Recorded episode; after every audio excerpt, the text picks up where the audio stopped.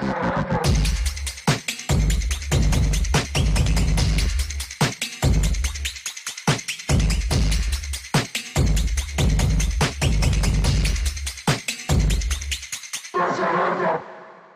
Hoje é sexta-feira, dia 6 de outubro de 2023. Load, nós temos aqui com a gente. Ele já tá batendo recorde de maior número de, de convites, né? É, né? Já, é o maior, já. é o participante cara. mais fixo. Praticamente um padrinho deste programa. Verdade. Gustavo Gaiofato, bem-vindo de volta mais uma vez. Nosso padrinho! Alegria! Alegria, porra! Foda, foda, foda. A gente acha muito da hora ter você aqui sempre que, que estoura algum BO, né? A gente já trouxe você, inclusive, daquela vez com o economista do PSOL, o Davi Davi Decache. Né? Fala É. sobre arcabouço fiscal? Acabou, Arcabouço fiscal. e tudo. E aí agora a gente tá passando por essa situação, principal. é, é, Isso aconteceu no âmbito nacional ou foi, foi mais focado em São Paulo, né? A questão da greve do metrô ali e tal. Eu tô muito. Eu tô que bem por fora. aqui em São Paulo, né? É. É, na realidade, é, o, a greve que aconteceu foi uma greve unificada de um dia entre os, os trabalhadores do metrô, da CPTM e da Sabesp. né? Perfeito, perfeito. Ela aconteceu agora, enquanto eu tava lá em casa me desconvalecendo em gripe, eu fiquei totalmente offline. E aí eu até falei disso com o Load, com o Buba hoje. Pô, legal a gente receber o Gustavo lá e fazer o papel dos leigos, Sim. porque em, vez da gente tentar estudar uma pauta, pra tentar ter um papo assim, vamos chegar lá e vamos fazer perguntas. Porque eu tenho certeza que isso é, é também a posição de muitas pessoas que estão assistindo agora. A gente tem esse, esse, essa tendência sempre a ficar do lado do trabalhador e a gente apoia a greve. Mas, a, mas eu não sei quanto ao load. Não, eu eu não fui. apoio, pô. Não, caralho, deixa eu terminar o pensamento. É, mas eu entendo que ficou ambíguo, mas não era isso que eu ia falar. Eu não sei quanto a você, mas eu não, sei- eu não me aprofundei muito no que ela pedia e no que porque ela acontecia. Então, a gente queria falar um pouquinho hoje sobre essa questão de privatizações, porque a gente sabe que é, no dia da greve teve a- a- a- uma das linhas privatizadas ali do transporte público, que foi o que deu merda, que o Tarcísio, inclusive, exaltava, né? Bateu no peito, falou Exato. que as linhas que vão servir a população são as linhas privadas, aí a linha privada mostrou como ela serve a população. Exato. Né? Falou isso de manhã e acho que de- no meio tarde, da né? tarde. Já de tava tarde. Até, Problema, e tava até É, caindo o isso, teto também, né? Teve uma É, no parte dia do seguinte É, caiu o é, teto sim. com a chuva. Não, pô, uma alegria, né? Pois é, isso, pois é. Muito bom. E agora ainda tá em pauta essa, essa discussão absurda de privatização de presídios, né? Que a gente também quer falar um pouco sobre Olha, isso. daí é um papo, viu? Porque puta É que me pariu, né? Inclusive, ontem, ainda ontem a gente dava notícia aqui de que agora, com aquela nova PEC, a galera vai poder comercializar plasma, né? Ou seja, vão vender sangue agora. É, eu né? não acompanhei o desenvolvimento dessa, dessa votação. Eu vi que eu acho que eles aprovaram a criação de um, não sei se foi de um GT, de uma comissão para começar a falar sobre isso, assim, Sim, né? Mas que dá, abre a possibilidade Abre a de possibilidade. legalização sim. de Ela ainda de vai pra sangue. plenário. É o sonho dos 15 a liberais, 11, né? né? É se não me isso. engano, a A gente colocou isso. O, o nome do episódio era basicamente esse ontem, né? O sonho dos liberais ou coisa do É tipo. alguma coisa assim. Porque é isso, né? Mas então vamos começar um pouquinho. É, Eu queria fazer só um adendo muito rapidinho antes de Certo. começar. É, agradecer mais uma vez o convite Foda. sempre foda. E eu queria dar um presente para os novos estúdios dessa letra show. Caralho! MJ! É, então, esse daqui é um bonequinho que eu tenho desde quando eu era moleque, assim. E aí ele tava em casa, Caraca. Guardado, aí eu pensei, aí eu lembrei do quadro do Sim, do, do MJ do contra, o- com o Michael Michael Scott. Scott. E aí eu tô, quero presentear esse Mano, muito aí foda. pra Oh, vocês. e esse aqui, ele tá inclusive com É a do- camiseta do Space Jam. É, exatamente. Esse é o Puta Michael Jordan do eu Space pariu. Jam, é do Ó. Toon Squad. Ó, agora nós temos um MJ do Gaiofato aqui. É, muito tem que tomar foda. cuidado, porque o Matheus Canela, ele é rato dos dos bagulho Bota aqui, ali, ó, né? bota ali, bota ali, É, bota ele- ali. Talvez ele, ele, talvez ele não fique de pé porque ele ficou guardado bastante. Ah, mas- te- ali, Ah, ó, ó. Ele tá no pé de apoio ali, Ele tá, né? ele Ele, ainda- tá, ele tá Mas ali é isso, ele tá dando crossover, entendeu? É, ele tá driblando nós, relaxa. Muito obrigado pelo presente. Pô, inclusive, pô, na- a, a- gente tá olhando ali para aquele display maravilhoso e deixa a gente agradecer. Então, antes da gente realmente entrar no- no- nesses temas que são cabulosos, vamos falar o que, que tá potencializando aqui a nossa energia, até porque hoje eu já tomei uns Nossa, quatro hoje- cafés, tá? O Buba, o Buba, você viu? Você Eu vi, vi. O Buba falou: Você tá tomando outro café, mano? Relaxa, parça, De relaxa. boa, e a pálpebra Brasília. é. Relaxa, Igual o relaxa. esquilinho do Sem Floresta. Desde as 9 horas da manhã eu olho o copo do Cauê tá cheio, velho. Toda hora aqui. Mano, eu só tomei quatro, mano. Relaxa. Só. Rapaziada, nós estamos aqui mais uma vez com o prazer de falar que o Bicho Café é nosso parceiro. Primeiro porque o café é bom pra porra, mas agora também, olha que da hora isso. Tá- Você tá vendo essa arte aqui, ó? Você aí, sem ler o nome, só vendo a arte aqui assim, ó, talvez você já reconheça. Se você é ligado nessas paradas de arte, talvez você já conheça essa figura do Instagram da internet, Felipe Grimaldi. Esse café é danado. Chora Esse Photoshop! é danado, hein? Chora Photoshop! Tá maluco. Caraca, é desse. Esse dele, Caralho, mano, é não, dele. foda. É um collab do Bicho Café com Grimaldi. E esse aqui é o café danado, tá? O Felipe Grimaldi, além de ter feito a arte, eles trocaram figurinhas ali pra chegar no, no- nesse collab desse café que é o danado. Eu vou fazer uma pequena leitura aqui, que é um café doce e encorpado. É muito a minha cara, porque eu gosto de café forte, mas eu gosto de café doce. Eu, eu, eu não sei quanto a vocês, mas eu acho do caralho. Também, Café doce e encorpado com notas sensoriais que remetem a caramelo e chocolate ao leite. Café danado de bom, perfeito pra tomar de canecona o dia inteiro, certo? Então, como vocês já sabem, a gente já falou aqui, o Bicho Café é uma empresa, uma, uma microempresa familiar feita ali pela Carol e seu irmão. Um abraço pra Carol. E você vai correr no site dos caras e aproveitar, porque as paradas, cê- eles têm. Rápido. Eles têm lá, ali meia dúzia de cafés, sendo que Isso. dois são fixos, né? Que é o Noir e o Caramelo. Melinho. Agora tem esse collab com o Grimaldi aqui, que é o danado. E se você corre lá no bicho.café, o site, o, o- a URL, o site é esse, tá?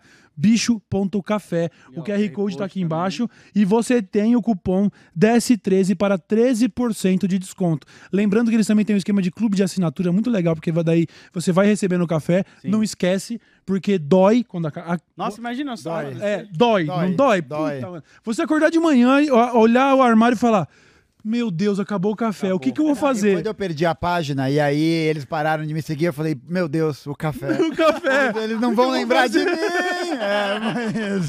Pô, eu vou, vou dar uma ideia aqui que eu acabei de ter, porque não é a primeira collab, né, que o Bicho Café faz, já teve várias outras aí. É interessante, vou falar, eu como colecionador, a gente tava discutindo isso um pouco antes, tá?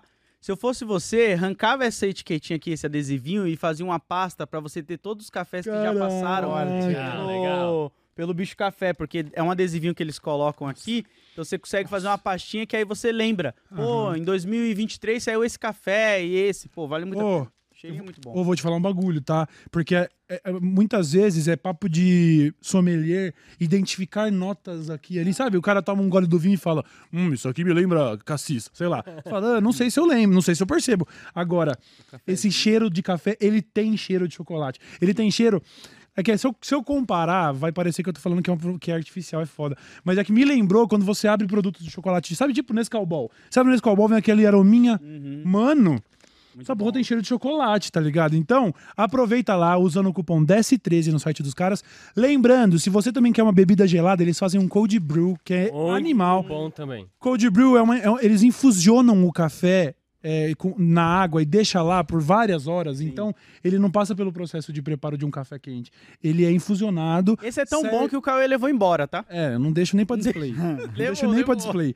Aí você pode tomar ele com gelo, você pode misturar com suquinho de maracujá, você pode botar um leitezinho vegetal ali pra dar um, o seu pingado gelado. Sim. É bom demais. Rapaziada, todo mundo que provou, comprovou que o bagulho é foda. Obrigado ao Bicho Café pela parceria. Eu já tô cheio de Bicho Café na mente nessa hora, no dia de hoje. Tô estocado em casa. Bicho.café, tanto nas redes sociais quanto o site deles pra vocês conferirem, tá bom? Lembrando que Dá- esgota rápido, hein? É, e dá uma olhadinha no Instagram deles pra você ver a produção, é o carinho. A própria Carol pesando o café, embalando o seu saquinho, mandando pra você. Assina o clube de assinatura dos caras que vale muito a pena, certo? Minha Nossa Senhora. né? Minha nossa! Muito bom. Amor, Bicho Café! muito esmero e manualidade. Muito esmero e manualidade. produtores, É isso, comércio mano. local. É isso. Gustavo, se você tivesse um café em parceria com o Bicho Café, como que seria o nome assim do teu café? O nome do café eu, eu chamaria de Torra Vermelha. É isso. Nossa, Torra bom. Vermelha. Toma, toma, toma. Eu não faço a menor ideia do que isso significa. Não importa, não importa. Muito bom, muito bom. Foda, foda. Olha só, então, vamos aqui entrando no nosso papo.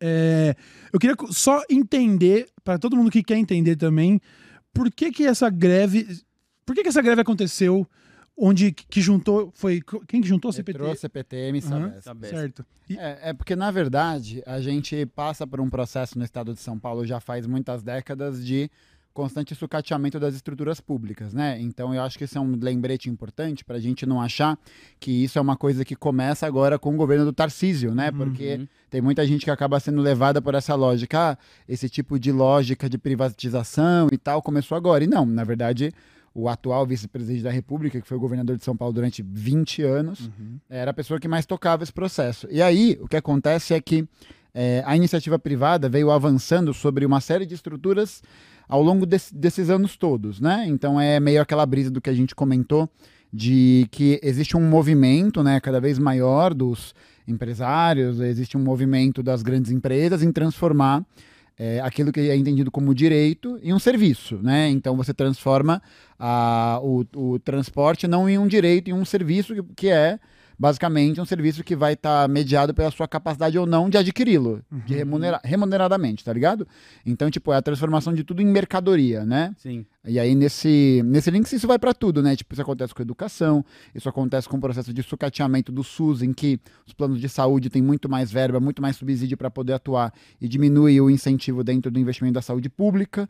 E aí, isso acontece nos transportes também, né? Só que nos transportes isso acontece a partir do processo de concessão, né? Então, o que acontece é que eh, o Estado ele vai propor construção de linhas de metrô, né? Ele, ele- é ele que faz essa construção, então é ele que faz esse gerenciamento. O que acontece é que o Estado, eh, nesse processo de privatização, o que ele faz? Ele abre um leilão e ele faz uma concessão para essas novas empresas que querem eh, ter estar no meio do transporte, né? Porque nessa, nesse caso, qual que é a brisa? É Essa empresa, ao entrar nesse nicho, ela vai ter algum tipo de lucratividade.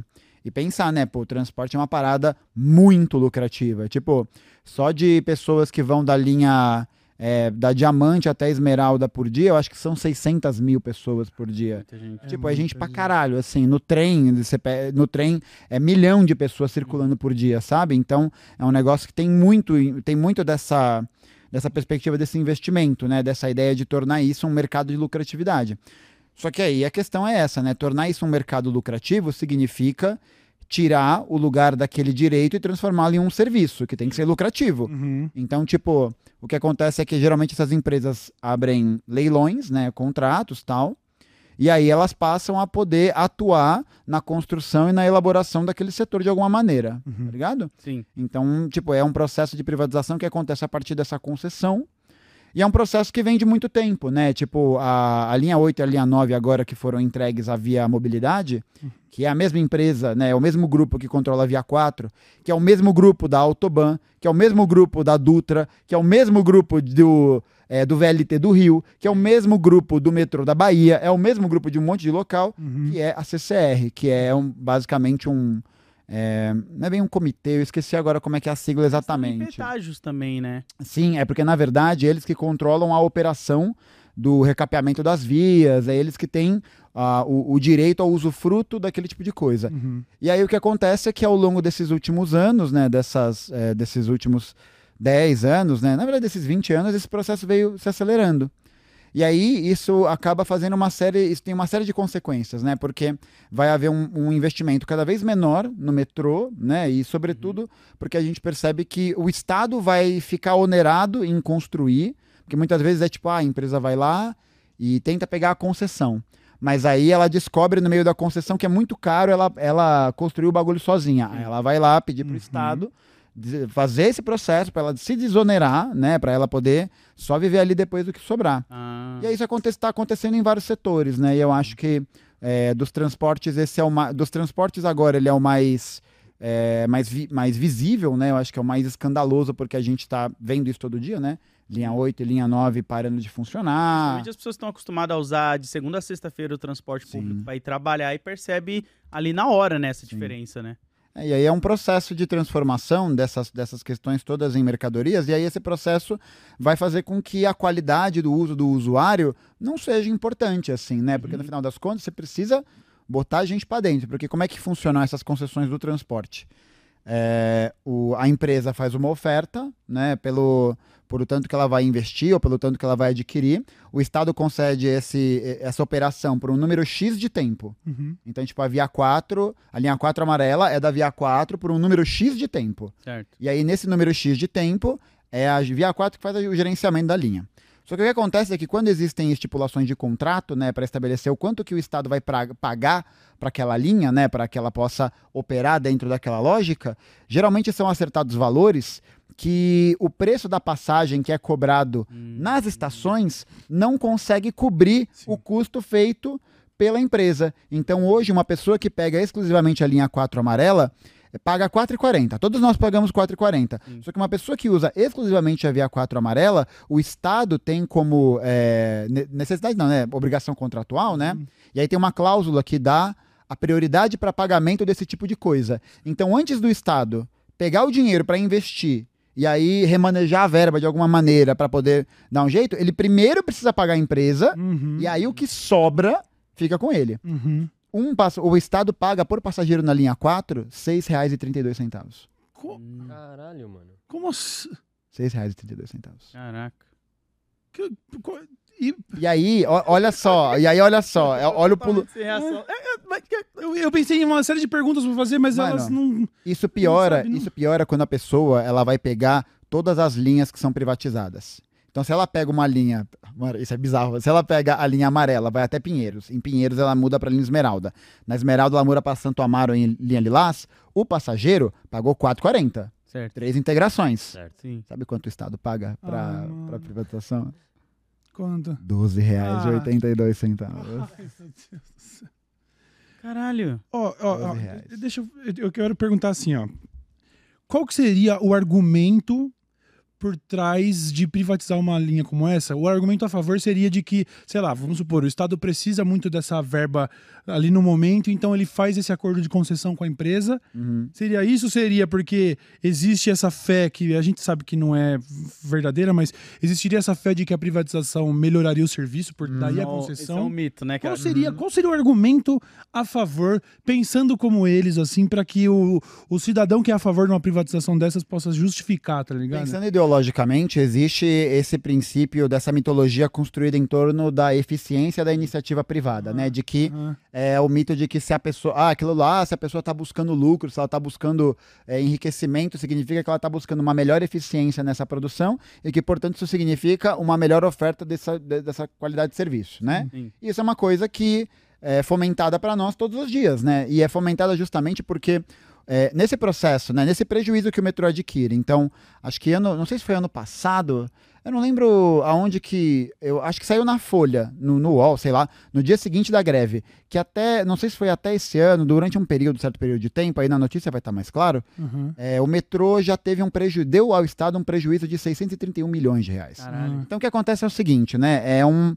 É uma. É, é- é meio que uma roda de rato, porque o que rola é que o estabelecimento desses contratos faz com que o Estado entre em prejuízo. O Estado entrando em prejuízo, o que acontece é que você começa a usar o argumento de que não tem dinheiro para poder investir. Uhum. Porque, de fato, né, esse dinheiro está sendo redirecionado para o bolso de meia dúzia. Porque vale lembrar que a CCR ela é um conglomerado que tem participação da família fundadora, mas tem participação também da Mover SA, que é a antiga Camargo Correia, tem a participação do Itaú, tem a, a participação do Atenção Monarch Alert BlackRock, né? que é esse fundo de capital que faz esse gerenciamento, né? Que, e que ganha com isso. E aí o que rola é que nesse processo dessa, dessa concessão, o, o Estado fica muito onerado, então ele não consegue investir, porque ele vai estar sempre nesse prejuízo. E aí você fala, ah, não tem dinheiro. A iniciativa privada pode ajudar a cobrir esse rombo. E aí você vai. E o Estado, e aí essa é um uma parada importante, né? O Estado, ele é governado pelas pessoas que são acionistas dessas empresas, né? Tipo isso, se a gente parar para analisar, por exemplo, na educação em São Paulo. O secretário de Educação do Estado de São Paulo é o Renato Feder, era CEO da Multilaser por 15 anos Sim. tá ligado? E que ainda é um dos acionistas do fundo que controla a Multilaser em Delaware, nos Estados Unidos, que é a Dragon Gem. E aí, tipo, o cara ainda é acionista e ganha dinheiro fazendo essas ações. Sim. E aí, quais são as propostas que ele passa? Propostas que vão tentar digitalizar cada vez mais o ensino. Por quê? Porque ele é um dos proprietários de uma empresa que produz Exato. produtos Sim. Eletrônicos. Mais dinheiro pro bolso dele. É, porque Exato. no fim das contas fica óbvio que essas medidas são tomadas naquela parceriazinha com empresários, porque todo mundo ali envolvido tá ganhando seu, né? É um negócio absurdo. Aliás, E é bizarro esse mito aí do. Ah, privatiza pra melhorar. Porque, pô, eu lembro principalmente da Eletropaulo, né? Sim. Uhum. Pô, querendo ou não, podia ter uns problemas ali, tinha, mas pelo menos resolvia quando se ligava. Agora que é Enel, me desculpa ter que falar aqui, mas pelo amor de Deus. né? É, Longe tá o passando por isso agora, inclusive. é, eu né? tô sem luz e aqui é outra empresa ainda, né? É, é. Eu, você, eu tô agora, eu só vou ter luz na minha casa no dia 11. Nossa. Eu tô sem energia desde terça-feira em casa, Sim. porque eu só esqueci de atualizar o meu dado na empresa. Mas aí no mesmo dia que eles chegaram lá e cortaram, eu fui lá atualizar. Ah, mas agora pra ligar é só daqui a 11 dias. Não, e é isso, tipo, no final das contas é muito louco, porque é, uma, é um argumento né, ideológico muito baseado na ideia da eficiência, da Uhum. ausência de burocracia. Mano, tenta ligar em alguma em grande empresa de serviço pra cancelar um serviço. Pois é, pois é. Tenta fazer isso. Pois é. tipo, é. uma coisa que demora muito tempo, Aham. tá ligado? É um... Inclusive, a gente fez um vídeo só reagindo a esses Sim, é A verdade. telemarketing, situações. que é uma situação bizarra. E são empresas privadas. Sim. E sabe, é- é- é- é, esse argumento que eu já vi muita gente dando, na hora de colocar, por exemplo, outsiders na política, vamos eleger empresários como Dória ou Trump, porque o cara é bom em administrar a empresa. Sim. Mano, a, a empresa trabalha com a lógica do lucro, ela não tá preocupada com Mano, seres e humanos. pior, é e- bizarro E tem uma isso. coisa ainda pior, né? Porque você transfere a lógica da política pra uma lógica de gerência, Sim. que é uma coisa completamente diferente, É, né? não tem Você- nada a ver. Você gerenciar uma empresa tem a ver com o quanto de eficiência ou de qualquer coisa você consegue estabelecer. Mano, viver em sociedade politicamente não é isso, né? Não é gerenciar um grupo empresarial, né? E aí essa transferência ela é muito importante porque ela vai fazendo com que as relações sociais que permeiam a nossa existência, elas vão ficando cada vez mais caracterizadas por esses elementos capitalistas, por esses Aham. elementos, sobretudo, né, capitalistas neoliberais, né? Que é tipo essa ideia da, do sujeito da produtividade, do sujeito de precisar estar sempre é, alerta para quando uma demanda aparecer para você atender rápido. E aí o negócio é esse, e a gente está vivendo um momento em que cada vez mais aquilo que era entendido como um direito básico, se transformando em mercadoria, se transformando em serviço, isso acaba privando com que as pessoas possam acessar essas coisas. Exatamente. Então, tipo, ah, o cara vai lá e ganha quatro, porque aí vai vir um liberal, um, um corno, né, falar, ah, o cara, o- a empresa paga vale transporte 4,40 pro cara ir voltar. Beleza, a gente pode considerar que isso, não, primeiro, isso é um direito, né, tipo, nossa, Sim, obrigado empresa por, por pagar, né, o meu deslocamento pra eu ir até aí pra você me explorar, sua E ainda chifruda, né? dependendo, vem, desconta- vem descontado no Olerite também, Não, né? mas aí beleza, aí o cara paga 4,40, só que aí com, com esse processo dessa transformação, o cara, né, o trabalhador precarizado, né, muitas vezes com é, um CNPJ, né, então ele não tá nem na relação ali regular do trabalho. Uhum, Pô, se ele quiser dar um passeio no parque, ele não pode. sim. Uhum. Ele não pode, porque, tipo, se ele quiser levar a família, ele não vai poder, porque ele vai precisar gastar R$17,60 para quatro pessoas para poder fazer esse rolê.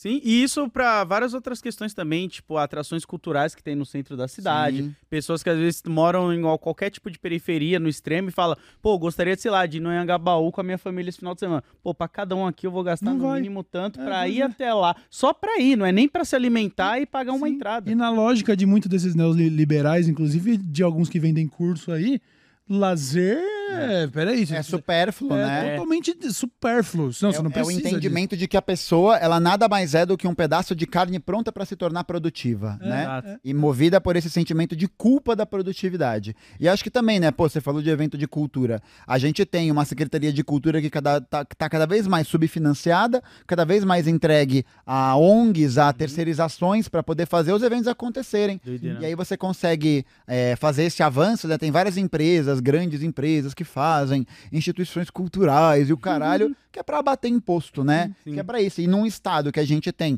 um desfinanciamento cada vez maior das iniciativas públicas de fornecimento de cultura, o que a gente acaba tendo como única opção é recorrer a essas iniciativas. Sim. Porque aí outras iniciativas que são populares, né? Iniciativas que funcionam como válvulas de escape para esse processo, né? Como um baile funk, por exemplo, né? Que tá ali no, no limiar da ilegalidade, né? Do ponto de vista institucional, jurídico, da realização, qualquer merda assim.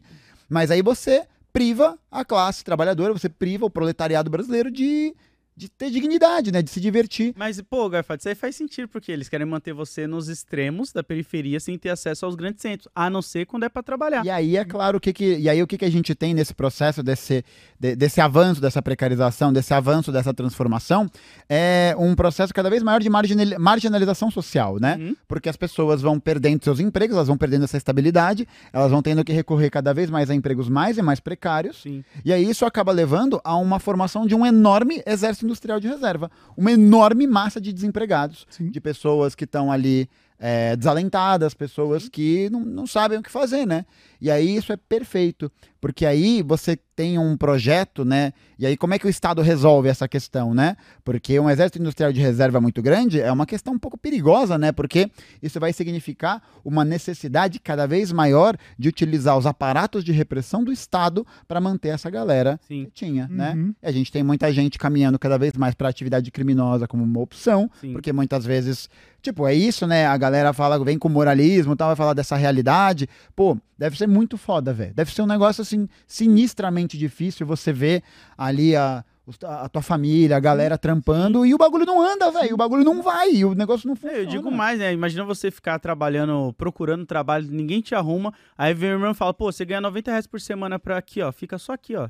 Só aqui na esquina aqui Aqui pra na mim. esquina. E 90 como- reais por Se semana. chegar arrogância, avisa. É. É, é e, só como, e como que as pessoas vão ser presas no Brasil? Elas vão ser presas por porte de droga, por Sim. tráfico Uhum. de droga. É. E aí, tipo, é um negócio assim que é, é bizarro porque a solução que existe para esse movimento, qual que é? O encarceramento. Uhum. Uhum. Essa é a solução.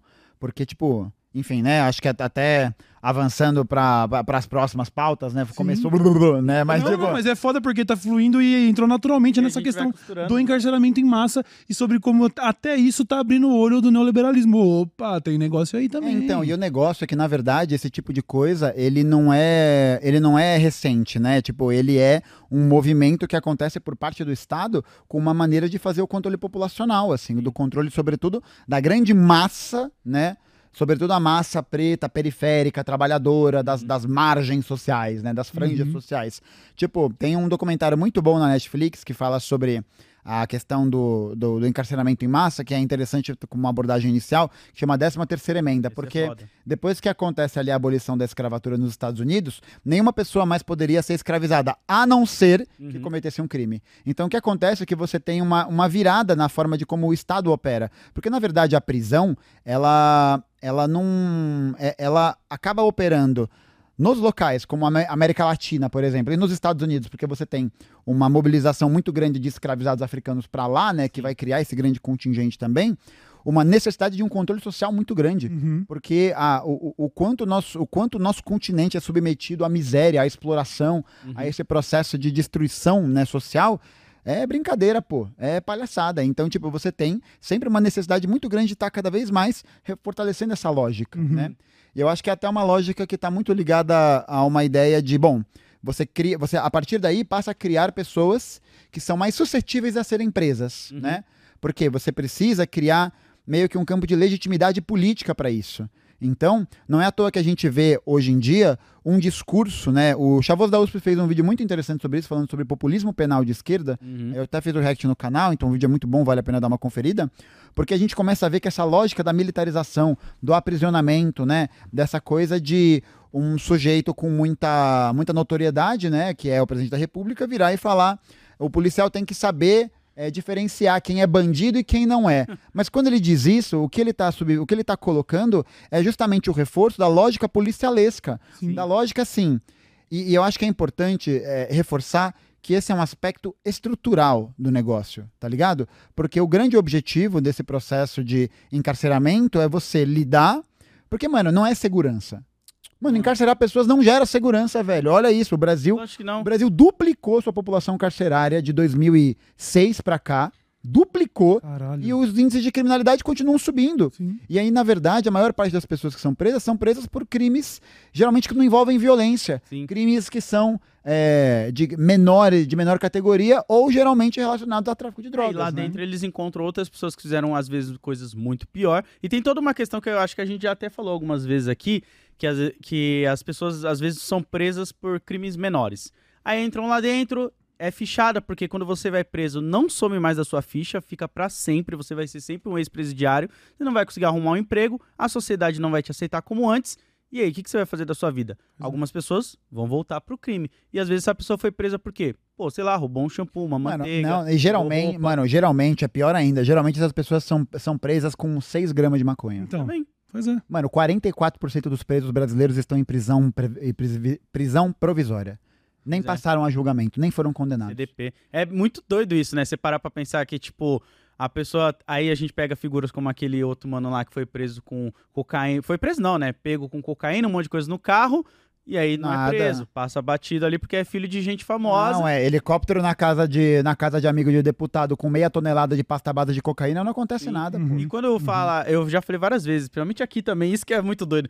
Esse discurso de, ah, bandido bom é bandido morto, tem que tomar cuidado, porque muitas vezes o bandido que você tá defendendo que é bom morto é você mesmo. E você nem sabe, porque a polícia não vai chegar e falar, ah, você não é o bandido, né? Então eu vou não matar você. Eles não vão saber diferenciar. É um discurso muito perigoso, Porque, cara. porque tem muitas coisas no meio, né? São muitos marcadores sociais. Então, Sim. tipo, é, é pensar que ah, é, o, número de, o número de pessoas pretas que são presas por porte de droga, né? O quanto elas carregam é uma quantidade muito menor do que quando pessoas brancas são encarceradas, por exemplo. Sim. Né? Porque todos esses marcadores fazem parte disso. Pô, uma pessoa preta com um guarda-chuva, ah, é um cara armado. Não, é, Mas exato. Essa, essa questão da quantidade de drogas foi inclusive citada pelo Alexandre de Moraes na votação dele sobre a questão da descriminalização de pequenas quantidades. Ele, ele dá esse dado exatamente na votação dele lá no, no STF, falando sobre como a quantidade de droga que você pode portar hoje já é diferente de acordo com classe social e cor Estudo. da pele. É, sacou? por isso que uma das coisas que a gente precisa pautar, né, enquanto movimento, enquanto organização,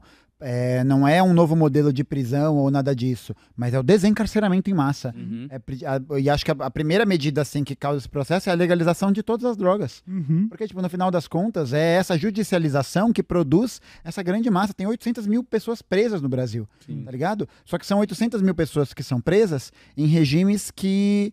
é, tipo, a pessoa ela é presa por quê? Qual, qual que vai ser a punição dela? A punição dela é ficar reclusa. Uhum. Essa é a punição, né? Ela, ela ser, de alguma maneira, retirada do eixo da normatividade social Sim. tá ligado? Só que as prisões são locais onde você tem superlotação, onde você tem é, chuveiro gelado, Sim. onde você tem frio, onde você tem tuberculose. Às vezes é uma má alimentação. Não, às vezes não, quase sempre a má alimentação, porque, tipo, é, o, o, o processo de, é, de desumanização dessas pessoas nesse, nesse sentido, ela vai crescendo cada vez mais. E, tipo, é, é preciso que a gente pense que é, é, não significa dizer que a gente não pode responsabilizar os sujeitos pelas ações que eles cometem, tá ligado? Uhum. Mas, pô, é, o- o- uma solução para um crime do, da pessoa, do crime da pessoa tá carregando um baseado, é ela ficar três anos encarcerada. Uhum. Tipo, tá ligado? Uhum. Tipo, se uma pessoa de, que comete algum outro pequeno delito, alguma coisa, o crime dela é ser jogado ali, pô, tem 700 casos, aliás, tem set- é, 700? 700 casos de é, violência doméstica todo dia no Brasil. 700 casos todo dia no Brasil. Menos de 1% da população carcerária é formada por essas pessoas que cometem violência Uhum. doméstica. Uhum. Mesma coisa com o número de assassinatos. Pô, o Brasil é um país que tem 50 mil assassinatos por ano, 60 mil assassinatos por ano. Quantos desses homicídios são resolvidos? Acho que o Renato É. Freitas falou, né? A gente tá falando de coisa de 5 a 6%. É, e tipo, e no final das contas, o que a gente tá vendo, na verdade, não é um incremento da segurança, a gente tá vendo um incremento da violência, Sim. né? Porque esse processo de pauperização, de empobrecimento e tudo mais, ele vai começando a se. Ele se destrincha, né? Ele vai se tornando meio que um- uma bactéria, né? Um bagulho, é um bagulho que vai crescendo, crescendo, porque as contratações vão crescendo, crescendo. Mas é como diz o Mano Brown, né? Cadeia é igual show, tem que estar lotada pra dar dinheiro. Pois é. Saca? Então, tipo, os caras vai enchendo a cadeia de pessoas ali, vira mão de obra barata pro sistema, pra E- fabricar e- coisas. Pois é, e é foda porque existe um, um- um problema de mentalidade é, no Brasil, de uma massa de pessoas conservadoras que realmente ela olha pra pessoa encarcerada e quando você fala assim, pô, o- o- a pena dele seria de reclusão, ele não deveria estar tomando um banho gelado, não deveria estar sendo subnutrido ou estar exposto a doenças como tuberculose, sarna e o caralho. Sim. Uma grande parte da população vai falar, merece sim. Tá com dó? Tá com dó. casa. Até porque acabou de é, completar quantos anos do massacre do Carandiru? 31. 31 anos.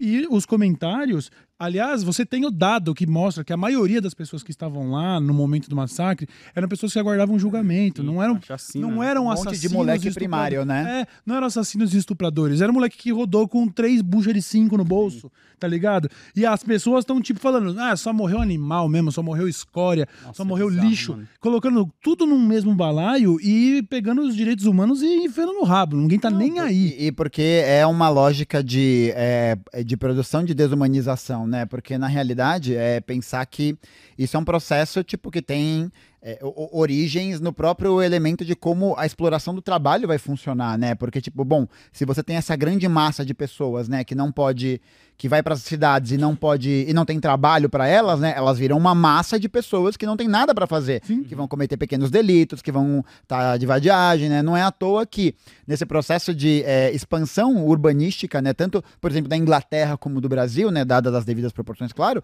você tem um processo de criação de instituições que visam exatamente encarcerar essas pessoas Sim. que muitas vezes não são só prisões, né? Mas eu acho que é interessante até, até a gente avaliar qual que é o tipo de crime que é cometido nisso. Então, mano, se você fosse visto com um pandeiro na rua, É, você era um criminoso, porque você tava Uhum. provavelmente cometendo crime de vadiagem. Ah, Até se a gente for pros anos 90, onde a gente comentou um pouquinho, acho, disso off, a FEBEM era isso. Muitas das crianças que estavam presas também eram pessoas, crianças às vezes que estavam desaparecidas, assim, tipo, pô, tá na rua, pum, FEBEM. Tem um documentário muito bom no YouTube sobre isso, onde mostra quando eles resolveram acabar com a FEBEM, a maioria das mães querendo os filhos de volta e não conseguia, tá ligado? A complexidade que Não, era da é, e parada. hoje a Fundação Casa também passa por um processo de avanço da privatização, assim, sobre essas estruturas, né? Porque, tipo, é, é, uma, é uma lógica muito foda, porque você tem essa transformação, é, é, é bizarro, porque você tem essa transformação do Estado, né, como esse, esse gestor dessas questões e tudo mais, e você vai transferir essa responsabilidade para empresas, Uhum. né, para tipo, é, para iniciativas que tenham como objetivo a lucratividade, mas aí que o pulo do gato da privatização do presídio é, não está nem no processo de gestão direta das prisões. Porque já existe esquema de cogestão. A única prisão privada, acho que 100% privada, né, que tem essa concessão integral, que existe é a prisão de Ribeirão das Neves. É um presídio, que é um presídio modelo tal. Mas, tipo, a galera vai usar aquele como exemplo porque o presídio de Ribeirão das Neves escolhe seus presos. Hum, né? Então, tipo, você tem a, a galera que, é do- que tem o melhor comportamento, a galera que Ah, não dá sim. problema, e aí você joga lá, aí você fala, ah, como o negócio dá certo, dizer reintegração e o caralho, né? E aí o que você tem nessa, nessa transferência, né, dessa responsabilidade, desse, desse elemento, o que que é? As empresas, elas não necessariamente vão ganhar dinheiro com a gestão direta do presídio, Uhum. mas elas ganham dinheiro com a terceirização dos serviços operacionais. Sim. Esse é o pulo do gato, porque a gestão do presídio em si, eu acho que até, até financeiramente não é não compensa, Uhum. tá ligado? Tanto que, tipo, é, agora, né, vai ter a construção, vai ter. é, Já teve hoje, né, na Bovespa, ou vai ter, ou tá tendo nesse momento, inclusive teve um ato hoje, ao meio-dia, lá, na frente, contra Sim. a concessão né, do, do projeto do presídio de Erechim com dinheiro do BNDES, né, 149 milhões de reais do BNDES, e que vai apresentar uma concessão de uso para a empresa de 30 anos. Ou seja, a empresa vai ficar responsável por prender, né, por gerar operações, né, Uhum. de logística Uhum. por 30 anos. E aí o que acontece é a mesma coisa do metrô. Aí a gente volta pro lance do metrô, porque esse é o modus operandi. No contrato a concessão tá escrita: "Ah, você, o estado vai pagar é, em Ribeirão das Neves acontece isso. Não sei se é em Ribeirão das Neves ou em algum outro presídio do Amazonas. Tem uma outra empresa chamada Humanitsária que controla seis presídios: quatro no Amazonas e dois no Tocantins. Uhum. Um desses presídios no Amazonas, lembra quando teve aquela rebelião sinistra uns anos atrás? Uhum. Era naquele lugar. É. Era uma das prisões com eficiência privada, Sim, né? Sim. E aí o que a gente tem vai ser a. se- A a empresa vai lá e paga 4.700 reais por preso. Eu acho que é esse preço que o Estado repassa Uhum. para essa empresa especificamente, o governo, o governo do Amazonas, se não me engano. Uma- um, um presidiário médio, né, um detento, vai receber, vai, o Estado vai pagar por detento, na instituição pública, Uhum. 2.300 reais. Certo. Ou seja, uma, uma, uma ganha mais que o dobro Sim. do que a outra. Sim. E aí esses presídios muitas vezes não têm condições de receber essas pessoas. E aí nesse repasse, o que acontece? Esse repasse ele tem que acontecer com a totalidade, porque para porque pro estado não vai valer a pena ele pagar, ele pagar um valor fi- fixo ali por mês e ele não ter operação total. Uhum. Ou seja, é uma indústria de prender gente. Sim. Sim. Você precisa prender pessoas para poder gerar essa lucratividade nesses estabelecimentos contratuais. E aí, te- mano, teve gente, né, no, no Twitter, gente progressista, Nossa. que fez, tipo, que falou: não, não é bem isso, privatização não é. Não, não é. A gente precisa analisar, mas. Não, pô, desculpa. Tipo, é, é- é- esse é, é o princípio assim, né? De o, o abraçar das tendências mais reacionárias, né? De uma lógica absolutamente reacionária, absolutamente manicomial, né? Que é para poder apoiar, para poder falar, não, veja bem, tipo, ah, não vai ganhar dinheiro com a concessão do presídio, vai ganhar com os serviços, é diferente. Não é. Tipo, no fim das contas, A partir do É momento. lucro. É, você tá vendo as pessoas como produto, lucro, Mano, número e na e planilha. Você vai ver para pegar a alimentação que tem desses presídios de serviços operacionais, por exemplo, que serve lá dentro. Mano, é comida estragada, velho. É comida com larva, tá ligado? É comida que tá destruída, que fornece colchão, que fornece material de limpeza, que fornece serviço de manutenção. Quanto dinheiro essa porra não rende, velho? Pois é. Uhum. Por que será que todos os serviços de limpeza, de segurança, de manutenção, pode parar para ver de metrô, CPTM, de várias instituições, instituições públicas, né, repartições públicas, Uhum. tudo privado, tudo Uhum. terceirizado. Por quê? Porque, mano, é muito dinheiro, é muito contrato, velho, é muita grana, tá ligado? Uhum. E aí o cara vai lá e a alimentação é uma merda. Aí, o, aí tem um contrato com a empresa de colchão e aquele negócio, né? Ah, mas no contrato fala que precisa.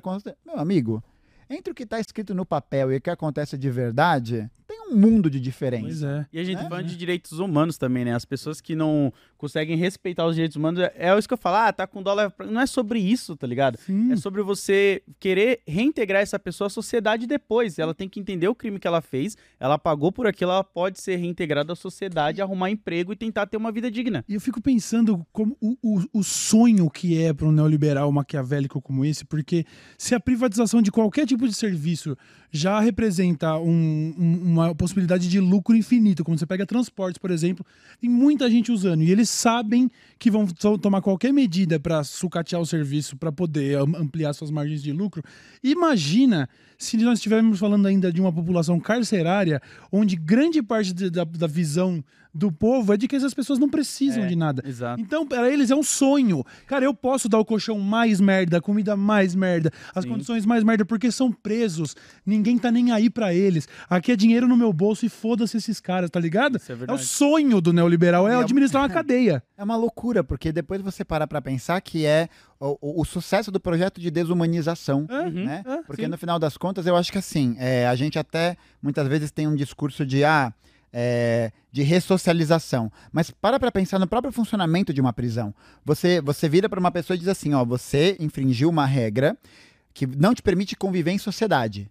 Eu vou te tirar da sociedade. É. E aí, depois de um X determinado número de tempo, ó, se vira aí, hein? É, ó, agora, agora que você vai reaprender a viver em sociedade. Pois é. E, tipo, e essa reclusão, ela muitas vezes não faz nem sentido porque, de novo, a gente volta naquela questão, né? Pô, quantos estupradores a gente não tem no Brasil? Quantos Uhum. pedófilos a gente não tem no Brasil? Sim. Quantos moralistas aí, defensores de um monte de coisa não tem que fazem essas atividades? E quantos deles estão presos? Pois é. Uhum. Quantos deles estão sendo ali é, condenados pelos seus crimes? Tá ligado? Porque não tem essa mobilização, porque tá preocupado em fazer essa mobilização para poder prender pessoas e encarcerar, encarcerar, encarcerar, encarcerar, quando não, quando não mata, né? Eu acho que é essa a questão. E, e, é um, e é um processo que se desenvolve e que vai cada vez mais é, moendo a carne dos trabalhadores, porque a violência aumenta, você tem uma potencialização cada vez maior da violência é, policial, e isso que significa também dizer que os próprios policiais vão ser. É, também vão estar inseridos nesse processo, né? De tipo, de salários muito baixos, de uma operação que não consegue, que tipo, desse estresse. Porra, é, a prof- é uma das profissões que mais se comete suicídio no Brasil. Sim. Se eu não me engano, é a que se mais, ou a segunda maior, uma parada assim. Pô, outro exemplo é a questão do próprio crescimento do PCC, como ele surgiu e tudo. Tem um documentário muito bom na HBO que é PCC, o nome do documentário, que eles mostram que a organização era exatamente por causa das formas que eles eram tratados dentro dos presídios. Sim. Sabe? Então eles se organizaram para terem tra- sabe, cuidados melhores ali dentro e Sim. foram se distribuindo em vários outros presídios. E é Tamanho, uma- tamanho é o abandono. Não, e é uma loucura, mano, porque é, por ano no Brasil, é, esse dado, quando. uma- aliás, eu queria agradecer muito, porque esse tema é um tema que eu manjo de maneira bem marginal. Então eu queria agradecer algumas pessoas que trocaram uma ideia comigo, né, sobre esse tema, que são o Daniel Almeida, Pacho Dani, a Giulia e o Gabriel Abud, que tem obras muito boas a respeito desses temas. Então valeu aí demais, vocês são incríveis. Obrigado pela iluminação. Mas, tipo, o- nessa conversa que eu tive com o Daniel, ele tava me contando que por ano, no Brasil, nas prisões, morrem de duas a três mil pessoas por ano. Meu. Na prisão. Na prisão. E, tipo, morre de tuberculose. Uhum. Só que aí, ó, olha que brisa. Ele não morre de tuberculose. Sabe por que ele não morre de tuberculose? Ele não é, um- ele não é uma morte de saúde? Porque se ele estivesse livre, ele não teria morrido de tuberculose. Uhum. É uma morte de cadeia. É isso, é É isso. morte de, morreu de morte de prisão. Morreu de cadeia. Mano, é uma doideira, velho. Porque, tipo, você começa a perceber que esse ciclo de violência, ele vai se escalando, escalando, escalando, escalando, de uma tal maneira que cada vez mais a gente percebe que é um projeto. Sim. Né? Uhum. É isso, é, tipo, é, é, é claramente um processo que produz esse projeto político, né? De você colocar cada vez mais pessoas nesse lugar do encarceramento, da destruição.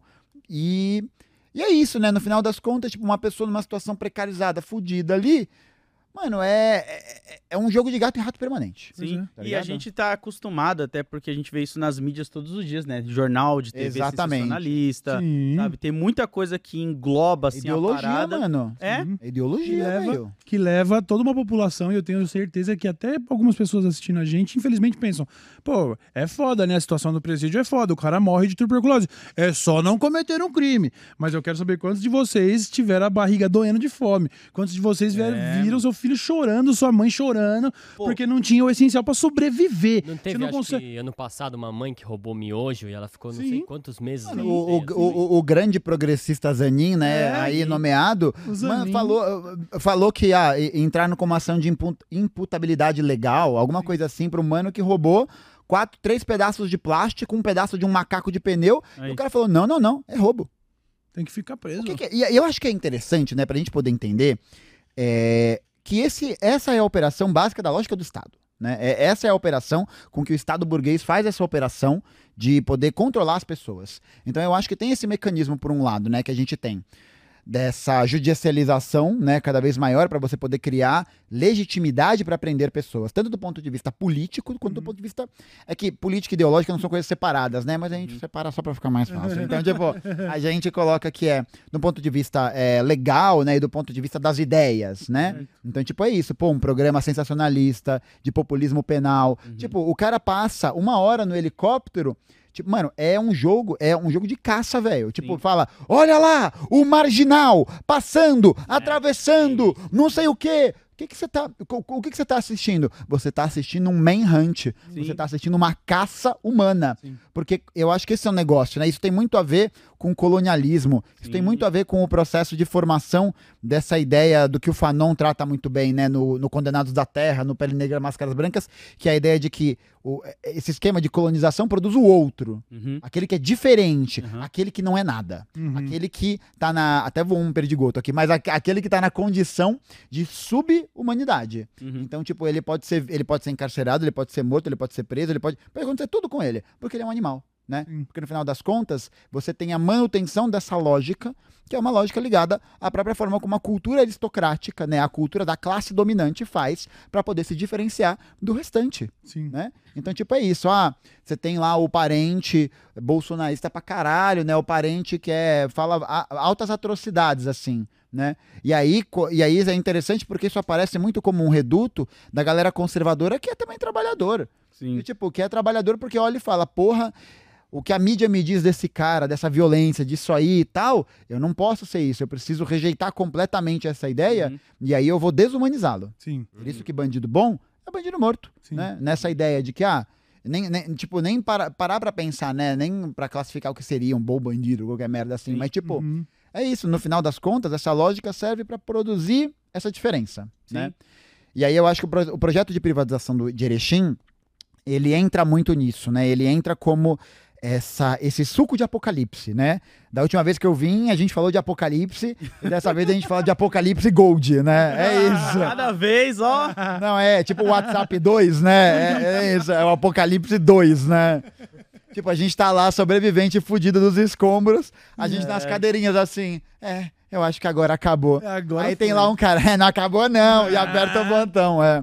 Então, tipo, é bizarro, porque a gente percebe que essa lógica do, dessa privatização, ela é mais um avanço, né? Sim. E ela reforça o discurso desse populismo penal, né? Do tipo, pô, você tem aí as operações que aconteceram é, com a polícia militar na Bahia, por exemplo, Sim. que é do governo do PT, velho. E aí você tem um monte de, de petista falando, não, é bandido. Mano, imprimindo a mesma tônica Mesma reacionária do discurso, desse discurso. Sim. Mas é muito doido, né? Que as pessoas parece que elas perderam totalmente a empatia. Elas querem colocar a régua moral delas na da outra pessoa, assim, saca? E isso porque a gente nem entrou também no quesito de como que é o processo até pra quem tá fora e visitar uma pessoa que tá presa, que é Então, totalmente exatamente. vergonhoso e bizarro, porque eu já tive parceiro preso que a gente montava jumbo pra mãe dele entregar. E era coisa vergonhosa pra mãe dele. Pra gente não, que a gente comprava no mercado e fazia na casa dela e ela levava. Mas coisa de, pô, agachar pra ver se tá com droga, sabe? Ficar pelada na frente de É funcionário. mano. E horário pra você poder visitar e ver. Mano, é vergonhoso pra todas as situações ali. Não só pra Sim. pessoa que tá presa. E quem sofre também é quem tá do lado de fora. E né? ainda um detalhe, nesse processo de você organizar viagens, né, de visitação e Uhum. tal, tem vários lugares que falam, ah, você só pode comprar coisa se for de determinado mercado. Sim, Você só pode fretar ônibus se for de determinada empresa. Mano, é uma máfia, velho. sim. É uma máfia, velho. É tipo, lá é... dentro a gente tinha que colocar tudo em sacolas transparentes para não entrar com nenhum tipo de marca quando chega lá dentro do presídio, sabe? Então, pô, sei lá, você tá levando a pessoa bolacha, coloca todas as bolachas num pacotinho transparente e coloca na caixa de papelão, né? Que é o jumbo pra ela poder levar. Eu até descobri nesse período que fica aí, não sei se ainda vale, a gente usava, sabe o selo do cigarro original? Aham, A gente usava aquilo na- nas cartas pra poder enviar carta, porque valia como selo. Ah, é. Caralho. Então, tipo, pô, esse meu parceiro, aliás, o Michael, que ele falou, porque eu falei pra ele, ô, irmão, teve um momento que eu não tava conseguindo comprar selo, mano. E aí ele falou, cara, usa selinho de cigarro original, derby, essas paradas, Caralho. cola ali onde é o selo, que eles já entendem que é direto pra presídio. mandar uma carta, vou ter que comprar umas de cigarro hoje. Bom, eu vou ter que voltar a fumar, pessoal. Mas tem que ver se ainda tá valendo isso aí, que eu não sei, porque eu tô falando de Por via das dúvidas, eu vou 2009, comprar tá ligado? Marlboro, só pra... É, Essa, boa, né? boa. O pior que pode acontecer é chegar nos correios e falar, não serve Não putz, dá, eu, que fita. Caralho, Bom, cara. vou fumar um cigarro, né? Esse é um Caralho. problema pro Cauê do futuro. Esse é um problema por causa do futuro. Eu acho, eu acho que a- a- o que sempre me deixa muito triste nessas discussões é como o- o- era para ser um discurso tão. Que, que, que seria tão claro que existe uma elite interessada na desum- desumanização desses grupos. E que agora, principalmente em se falando de privatização de presídios, que estão querendo lucrar com esse processo, e que era para o cidadão médio entender que eles, eles são o problema, eles são inimigos, e o que me entristece é como eles são cooptados por essa ideologia. E sempre vai ter um assim, não, mas robô tem que pagar mesmo. Meu tio passou fome e ele trabalhou, sabe? Ele sempre. é- Ele, é como, como esse discurso neoliberal consegue capturar pessoas que são vítimas do Sim. próprio neoliberalismo, mas elas defendem. É um, é um processo que o capitalismo faz com muita competência que, que acho que é o maior trunfo do capitalismo, a grande arma do capitalismo é conseguir se disfarçar de bonzinho. E, e é doido, porque eu vi parceiros meus, assim, compartilhando nos stories que era contra a greve, tá ligado? Porque eu preciso ir trabalhar e não sei o quê. E aí eu chegava pra explicar pra eles que, tipo, irmão, o governo chegou à proposta de, tipo, ó, deixa tudo aberto, as pessoas vão poder trabalhar se o empresário O pagaram. Sindicato dos metroviários deu essa Sim. proposta, né? É, Porque o Importantíssimo governo queria... isso. O governo queria, mano, é, é- é- tem- tem- tem- quando tem essas operações, né? Por que, que o Tarcísio vai pra comitiva de imprensa falar que a greve é ilegal, Sim. que ela é inconstitucional? Por quê? Porque isso gera um motivador político para as pessoas irem lá e defenderem qualquer tipo de arbitrariedade e violência contra esses trabalhadores. Sim. Porque aí você cria um campo de legitimidade em torno disso, E né? eu falei pra ele, eu falei, irmão, eles chegaram a propor pra, tipo, pô, deixa as catracas livre, mano.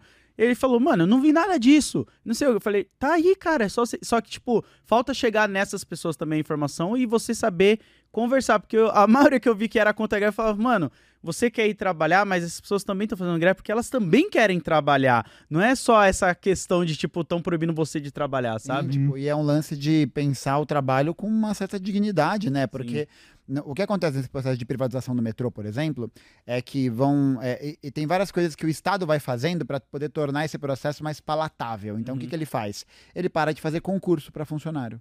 Ele para de fazer concurso. E aí o que acontece é que você vai ter cada vez mais um número de aposentadorias crescendo, o número de funcionários caindo. O que acontece com o serviço? Ele vai ficar prejudicado. Uhum. Se você tem menos investimento em manutenção de trem, o que, que vai acontecer com o trem? Ele vai quebrar. Pois é. Se você tem menos investimento, se você vai, por exemplo, trocar, né? ah, muitas vezes as, as funcionárias de limpeza, os funcionários da limpeza do metrô, dessas terceirizações, às vezes são quarteirizações, porque o Estado vai lá, contrata uma empresa que vai fazer esse serviço terceirizado, só que o funcionário dessa empresa terceirizada muitas vezes é PJ na empresa que vai dar o serviço para o Estado. Uhum. Então são quatro, são, são quatro níveis de precarização de trabalho, Sim. tá ligado? Então, tipo, é uma série de processos que vão fazendo com que cada vez mais você, é, o povo vá usar o, o metrô e falar, caralho, essa merda tá quebrada, de novo, tudo bosta. E aí o- a, a brisa é que é, a linha 4 amarela funcionou durante um tempo com uma grande, com uma, é, uma grande é,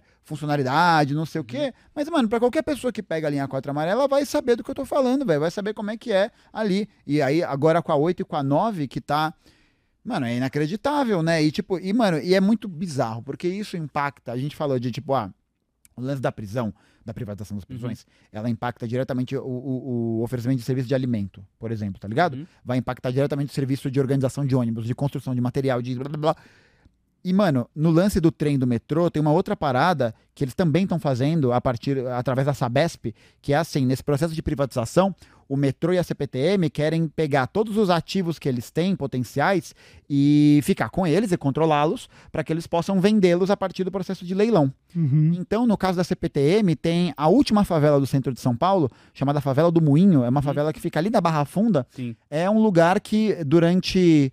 é, tem um vídeo que eu colo- coloquei no canal a respeito desse tema, que ele coloca que a favela teve t- uma coisa do tipo, ah, te- teve um- uma parada de 50 incêndios num ano, assim. 60 incêndios num ano. De muita repressão policial, de muita violência, Uhum. de muita atividade de tráfico de drogas que vem de lá. E aí, qual que é. O que, que eles querem fazer naquele lugar? Eles querem desapropriar as famílias, e isso vem de muitos anos, não é de agora. Isso tem, tem até uma. Isso vários governantes falaram de regularização do terreno, tal, tal, tal, tal. E aí, inclusive, né, para a gente poder sentir aquele, aquele gosto, né, do, do, do elitismo pequeno burguês do ministro da Fazenda, né, que é Uhum. ele na propaganda eleitoral dele em 2012 falando que ele ia regularizar a propriedade, que não sei o que lá, não sei o que lá. Mas olha como, olha só como, olha só como uma palavra faz muita diferença pra gente poder avaliar o impacto disso. Uma frase muda o fim do filme. Não, muda tudo. Uma palavra, uma, a escolha de uma palavra. A pessoa pode até pensar, "Ah, eu nem pensei em escolher essa palavra, mas o fato de você ter escolhido ela diz muita Muita coisa. coisa. É, associação de moradores lutando para poder fazer a regularização do território, porque a Secretaria de Moradia para essas pessoas fala, ó, né, o CPTM, o metrô fala, ó, vocês têm que sair. Tem que sair, porque vai transformar aqui num pátio de manutenção de trem. E o que, que é aquilo, na verdade? É porque é um terreno. Sim. Uhum. Né? É um terreno Sim. numa área que está passando por um processo intensificado de gentrificação Sim. de construção de prédios chiques, de caixas de sapato, com apartamentos de 12 metros quadrados cada um, Uhum. que são adquiridos por grandes proprietários de Sim. fundos imobiliários Sim. que ganham muito dinheiro fazendo o fornecimento dos mercados de aluguéis em São Paulo, né? Eu tô me sentindo até o cara do papel alumínio na cabeça. Não, sabe? mas é exatamente, isso acontece é, muito, exatamente isso.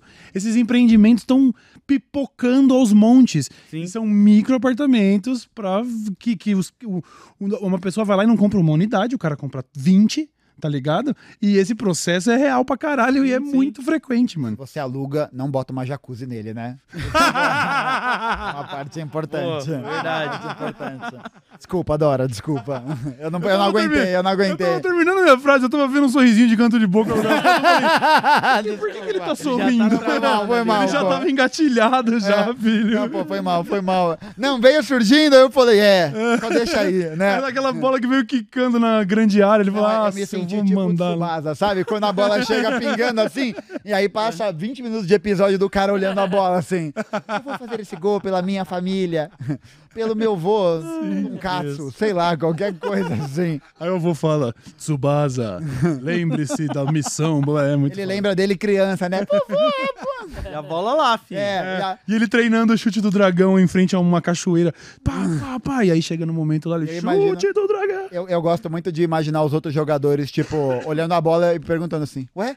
Por que, que a bola tá em câmera lenta?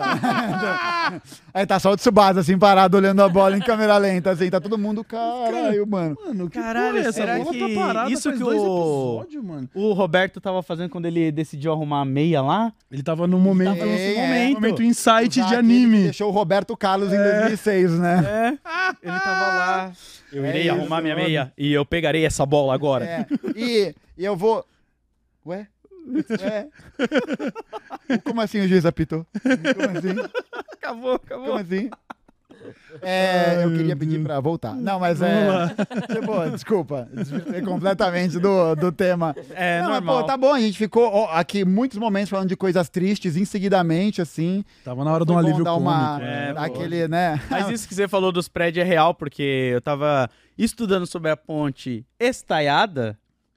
Você viu que eu tava certo no fim das contas da eu discussão, não né? fui pesquisar, mas eu vou dar o crédito que ele É. tava certo. Não disse isso, mas pode Mas- ser que pode ser que sim.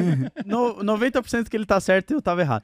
Mas o, o rolê é que ali onde fizeram a ponte da estaiada também desapropriaram várias favelas ali pra construir prédios, sabe? Para pessoas que é exatamente essa vibe. E aí, tipo, nesse lance da favela do Moinho, é, o, aí você tem essa tentativa de pegar esses ativos para eles poderem serem mais lucrativos para quem vai leiloar. Uhum. Então agora tá tendo um avanço cada vez maior do governo do estado, mas isso sempre existiu antes, sobre esse terreno. E aí eu tava comentando até do lance do Haddad, né? Porque na campanha ele fala sobre regularização do território e tal. E aí a Associação de Moradores vai procurá-lo no ano seguinte, e aí a, a Secretaria de Habitação tal responde meio que para ele assim: ah, os moradores têm que se cadastrar num programa para receber o apartamento, ou o bolsa apartamento, qualquer merda assim. E aí eles colocam meio, ah, e uma, parada do tipo, ah, o nosso objetivo tal com esse processo é erradicar a favela. Ixi! Eles usam, tipo, Erradicar. eles usam esse Ixi, termo. Então eu acho que isso é mano. muito significativo. É simbólico É muito pra significativo, caralho, porque, mano. tipo, é essa ideia de que é, toda aquela territorialidade que existe dentro daquela comunidade, ela vai ser destruída. Sim. Vai ser destruída por interesse do capital, vai ser destruída por interesse dos capitalistas, né? Exatamente. E eu acho que, tipo, o, o, o avanço dessa questão também, comentei da favela do Minho, e aí a, a célula do, do PCVRR que eu faço parte, a gente faz trabalho de arrecadação. Aliás, né, posso fazer um jabá Por rapidamente? favor. Se você aí estiver assistindo, tal, puder dar uma força pro nosso projeto, a gente faz arrecadação de recurso para comprar cesta básica e a gente está fazendo essa arrecadação agora para a festa do Dia das Crianças que eles vão fazer nesse domingo. Então, se você puder fazer aquele aquele urubu do Pix bem maneiro, é brigadamoinho@gmail.com. Da hora. É, o só- Pix, esse é o Pix. esse é o Pix, é. Brigadamoinho.gmail.com. Esse é o Pix. Foda. E aí você tem esse processo na favela do Moinho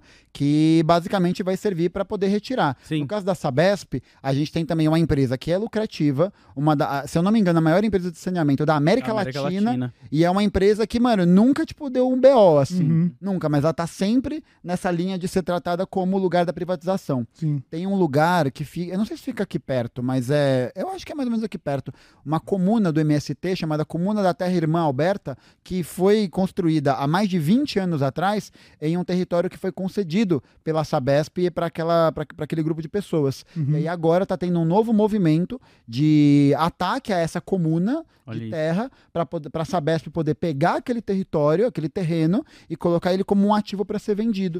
então, tipo, nesse processo você deste, da privatização, Uhum. desterritorialização, é, esse processo de lucratividade em direitos, essa ideia de você é, você vai concentrar capital na mão de quem já tem capital concentrado. Sim, e Uhum. tem a questão também que eu acho que entra da Sabesp, que você tá até privando pessoas de terem saneamento básico, entre outras coisas, em regiões periféricas, né? Direitos, velho. É Exatamente, os Então, direitos básicos Não é nada, isso não é nada, tipo, isso é direito, tá ligado? E eu acho que a brisa é até a gente pensar que o objetivo dos caras era tá sendo cumprido, né? Porque eu acho que no contexto que a gente tá, não era pro trabalhador médio estar ciente disso. Uhum. Não era? É, é- é- é- tá certo. Tipo, Sim. é isso. É para as pessoas estarem alienadas. É para elas defenderem que tem que matar, que tem que bater, que tem que privatizar, que tem que tudo isso, né? Sim. Então, tipo, eu acho que essa, essa lógica ela vai, ela, ela vai crescendo nessa certa ansiedade social. E, tipo, na, na última greve que teve agora na terça-feira, foi muito foda, porque a gente teve uma mobilização muito importante, né? É uma greve de caráter uma greve que tem um caráter muito importante, né, um caráter econômico muito importante, e que vai, se ser, vai ser muito simbólica, porque é justamente a união de três setores fundamentais contra esse processo. Sim. E, tipo, eu acho que é, fica muito. Acaba ficando muito visível, né? Fica muito escancarado, né? Toda, to- to- tudo isso, né? Do É, vai contra o discurso do Tarcísio lá, que eu acho que ele deu numa dessas coletivas, falando que, Exatamente. como ele foi o mais votado lá, logo as pessoas apoiam ele privatizar. Não tem, não tem nada no projeto de governo dele que falava de privatização de linha. Não, tinha, não tem nada disso lá. O cara, ah, vocês votaram em mim, quer dizer que vocês querem que eu privatize Inclusive, foram- pegaram uns vídeos de debate dele com o Haddad, né? E o Haddad perguntava pra ele sobre privatização e ele sempre dava uma resposta, tipo, nem sim, nem não, assim, sabe? Uhum, Sim. uhum. Tava fugindo. Mas é foda que a gente tem que a- aprender também, eu acho que é um trabalho muito grande da, da esquerda como um todo, né? Porque uma coisa boa que a gente faz muito bem é brigar entre a gente. Mas a gente tem que saber Ah, mas chegar na galera com esse Uhum. discurso e explicar pra eles de uma forma que, tipo, pô, privatização, pá. Uma galera que, tipo, sabe, é desinformada, que nem eu falei do meu parceiro que, tipo, pô, ele tá comigo em várias paradas, mas ele tava contra a greve. É, mas essa é, a, essa é a armadilha dos caras, entendeu? É o Tarcísio usar a imprensa e tudo para pro, pro controle da narrativa. Mano, como E diria tentar Marx. dizer que a greve é baderna e que prejudica o trabalhador e tal. Mas como diria Marx. Não, não, des- desculpa, des- desculpa, cortei. Não, não, não, não, não, que isso. O, o quando o Marx vai definir o que é ideologia, ele fala justamente que ideologia é o véu que tampa a visão e que faz com que é, você convença as pessoas, você convença o todo de que a ideia de uma parte é a melhor para todo mundo. Uhum. É esse processo, né? E eu acho que nesse sentido é importante que a gente entenda que a gente não abre mão da ideologia, mas a Uhum. gente pensa de ideologia a partir de uma perspectiva que vai servir para o proletariado, para a classe trabalhadora, sim, né? Exatamente. Então, tipo, é aquele negócio. Essas ideias da privatização são boas? São ótimas. Para os empresários é ótima, caralho. Pois tipo, é. não tem nada errado, não tem nenhum problema aqui nessa lógica, né? É que essa lógica acaba significando né, o massacre dos trabalhadores em lata de sardinha para poder gerar essa lucratividade maior. Sim. Mano, só de. Imagina, você pensa nesses, nesses poucos reais que são a diferença, né, entre o que o cara, o que o Estado paga, né, e o que o, e o trabalhador paga na passagem. Mano, imagina isso, a casa das centenas de milhares de pessoas por dia. Passa ali, né? Por dia, todo dia. Imagina Mano, só. é gente pra caralho, velho. É, É como muita diria, vou, vou é puxar a música dinheiro. então, já que a gente não puxou. Vai. Ideologia, eu quero uma, pra viver. viver. Vou puxar, tá no tema de ideologia tem aí, ó. sempre É uma, né? Pure ideology, né? É isso, pure ideology. Mas é foda, cara. E é, é isso aí. é- a, a privatização ela dá certo. Depende de pra quem, né? Exatamente. É, eu tava vendo, agora eu não vou me lembrar, mas é porque essa pergunta já foi feita muitas vezes e respondida muitas vezes também. Eu não lembro qual foi a última vez que eu vi, mas em algum corte de podcast se pergunta: ah, mas o comunismo deu certo? E a resposta, acho que era, não sei se era você que Fui tava eu. dando. É, sim. Depende pra quem. Claro, é. Pra uma minoria burguesa é o aí, não vai né? O dar. bagulho não é absoluto. Então, tipo, Uhum. eu acho que é até mais interessante um negócio que o Chavoso comenta no vídeo dele que eu acho, eu acho muito importante pra gente poder dar um avanço ao debate, que é a gente até de alguma maneira superar essa dualidade que tem entre esquerda e direita, né, em uma Uhum. certa medida, e a gente entender que é burguesia proletariado. Exato. Uhum. Guerra entre classes. Sim. Porque, tipo, a questão é que essas políticas, né, de, por exemplo, de privatização de presídio, pô, no desse ano o, o Alckmin assinou o decreto que ampliava o número de participações que o governo brasileiro teria no programa de parcerias e investimentos criados pelo Temer, que viabilizava, né, a atuação do BNDES, que viabilizava, na verdade, que poderia autorizar a concessão de certas estruturas para a iniciativa privada ou para PPP. Porque o lance é esse, tipo, os caras, a iniciativa privada de comprar o bagulho não é tão lucrativo. O que, que você faz? Você faz uma parceria público-privada, porque aí o Estado te dá o direito de uso, Uhum. ele se onera com todos os prejuízos do Uhum. contrato e você vai metendo dinheiro no bolso Sim. e vai colocando. E aí, quando acaba esse tempo, você fala, né? Sinto muito. Fora, você... A parceria, é, Beijo, né? parceria público-privada, onde o Estado entra com a bunda. Exatamente, é o famoso pacto caracu, né? É o famoso O pacto caracu. Eles entram com a cara, né? E Pois é, é. isso. Pois Mas é. isso que você falou é muito importante, da gente aprender que, tipo, não é a treta esquerda versus direita, porque a burguesia tá lá. Então é a treta de quem tá Porque, embaixo, porque é né? possível você ter um pensamento liberal de esquerda. É absolutamente possível. E é o que a gente mais vê, né? E, Sim. tipo, como essa, essa perspectiva do centrismo, ela é a antessala da direita, né? Uhum. Ela é a antessala por quê? Pra pessoa ficar naquele lugar, né, da mediação, da conciliação, tal. E Porque é isso, conciliação de classe, quanto mais ele fica nesse lugar, que que você vai acontecendo? Você precisa abrir mão de cada vez mais coisas e você vai se tornando mais reacionário pra poder garantir uma unidade, Ah. Sim. Pra poder garantir algum tipo de perspectiva que seja de ah, não, vamos se preocupar com o que a gente tem agora, né? Porque Tipo, ah, acho que a gente tá chegando cada vez mais num momento que a gente não. Essa diferenciação tá cada vez mais clara. Tipo, a gente olha para a forma como o governo Lula tem atuado né, na política econômica. Você vai falar que isso aí é uma política voltada para os trabalhadores? Hum, Não tem como, velho. Não tem como você falar isso. Não dá. Tipo, você pode, você pode pensar que existem alguns alívios pontuais e tal, mas você olha para todas as outras iniciativas, é um avanço da lógica capitalista, é um avanço da lógica da burguesia sobre é, elementos da ideologia de trabalhadores. Sim. Tá ligado? Então é isso. Tem, tipo, direita liberal, né? E tem esquerda liberal.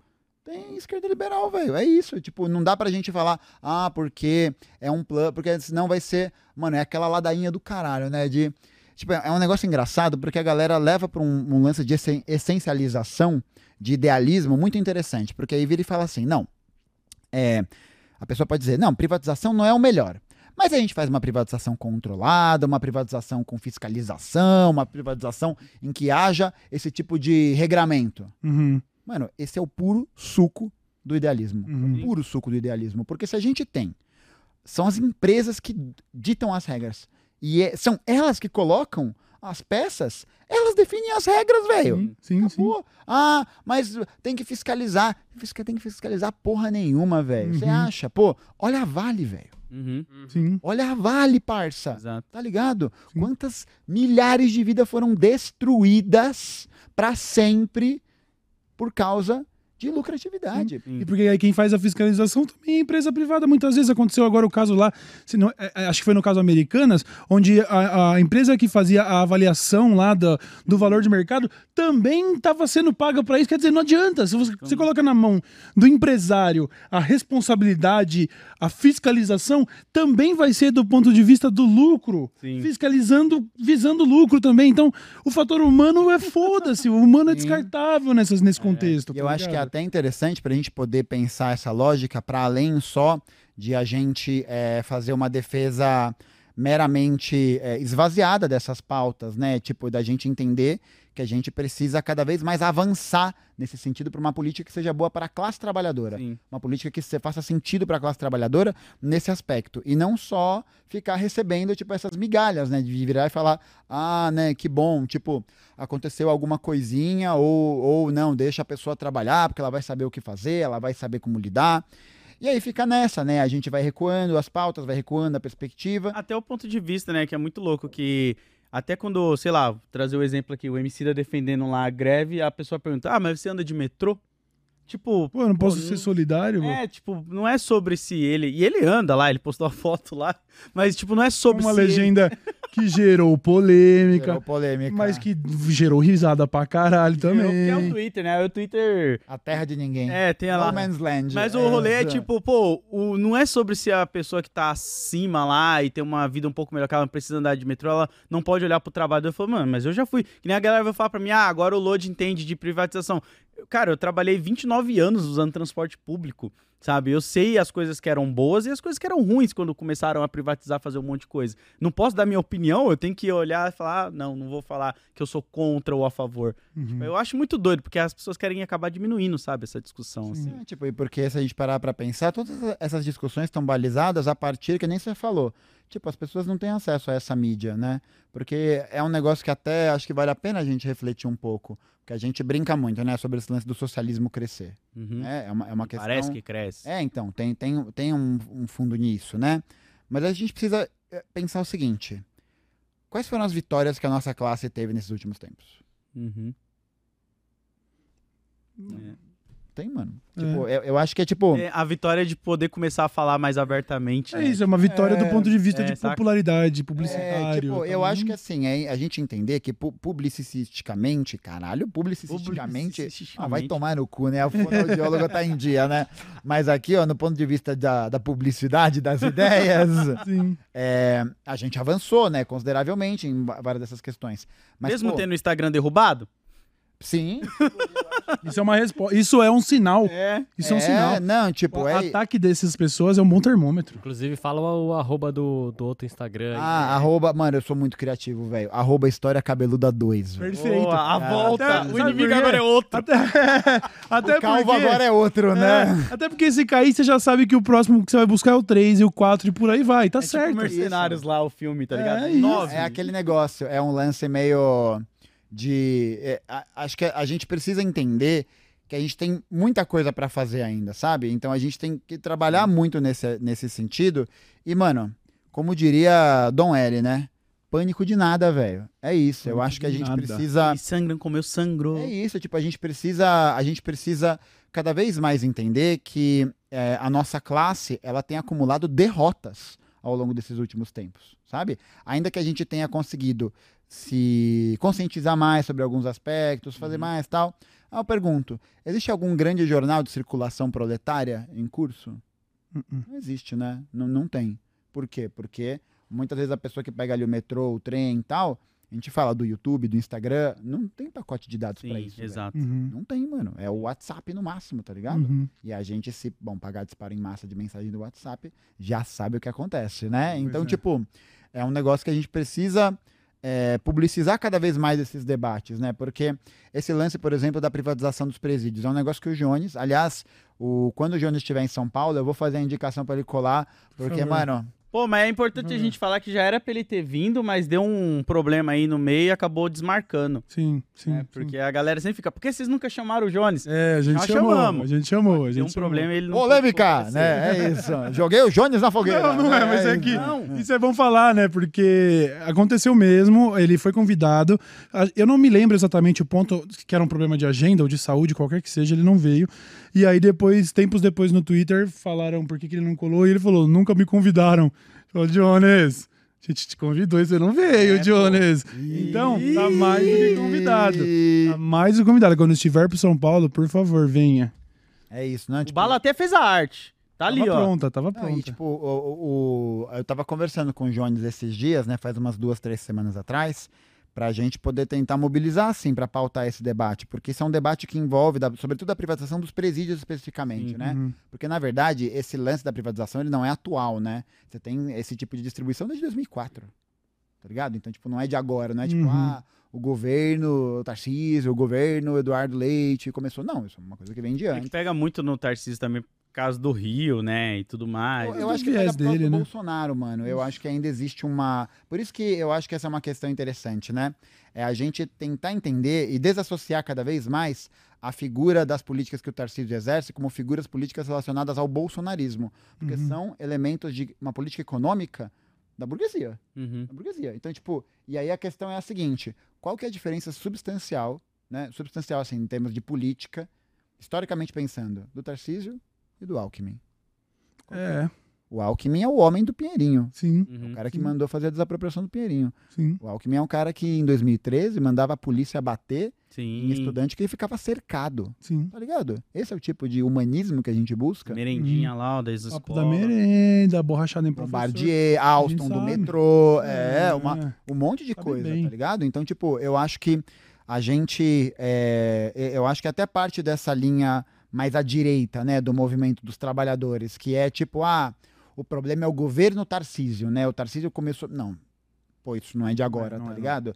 E tipo, e eu acho que existe, existe um problema muito grande nessa passação de pano para justamente fazer se tornar mais palatável para poder esquecer o histórico do que foi o PSDB em São Paulo Sim. do que, do, do que foi durante 20 anos. Você pode perguntar para qualquer moleque de periferia, para qualquer estudante de escola estadual, pode perguntar para qualquer pessoa que de alguma maneira passou por isso, como que era esse processo. Sim. É que agora talvez a gente possa ter uma intensificação maior em determinadas áreas, né? Então eu acho que um aumento cada vez maior da participação eh, de grupos neopentecostais, eu acho que da participação de grupos ligados eh, muitas vezes a atividades eh, paralelas de, de forças do, de, de forças de segurança do Estado, Uhum. né? Então, porque isso é uma coisa que acontece, né? Sim. E aí a gente tem essa, essa, essa ampliação, mas qual que é a mudança, né? Qual, qual que é o elemento substancial, Sim. né? Pô, nem o Paulo Guedes conseguiu colocar a saúde abaixo do piso constitucional, que nem o Zeca Dirceu do PT aprovou em projeto essa Pois é. semana. 18 bilhões a menos.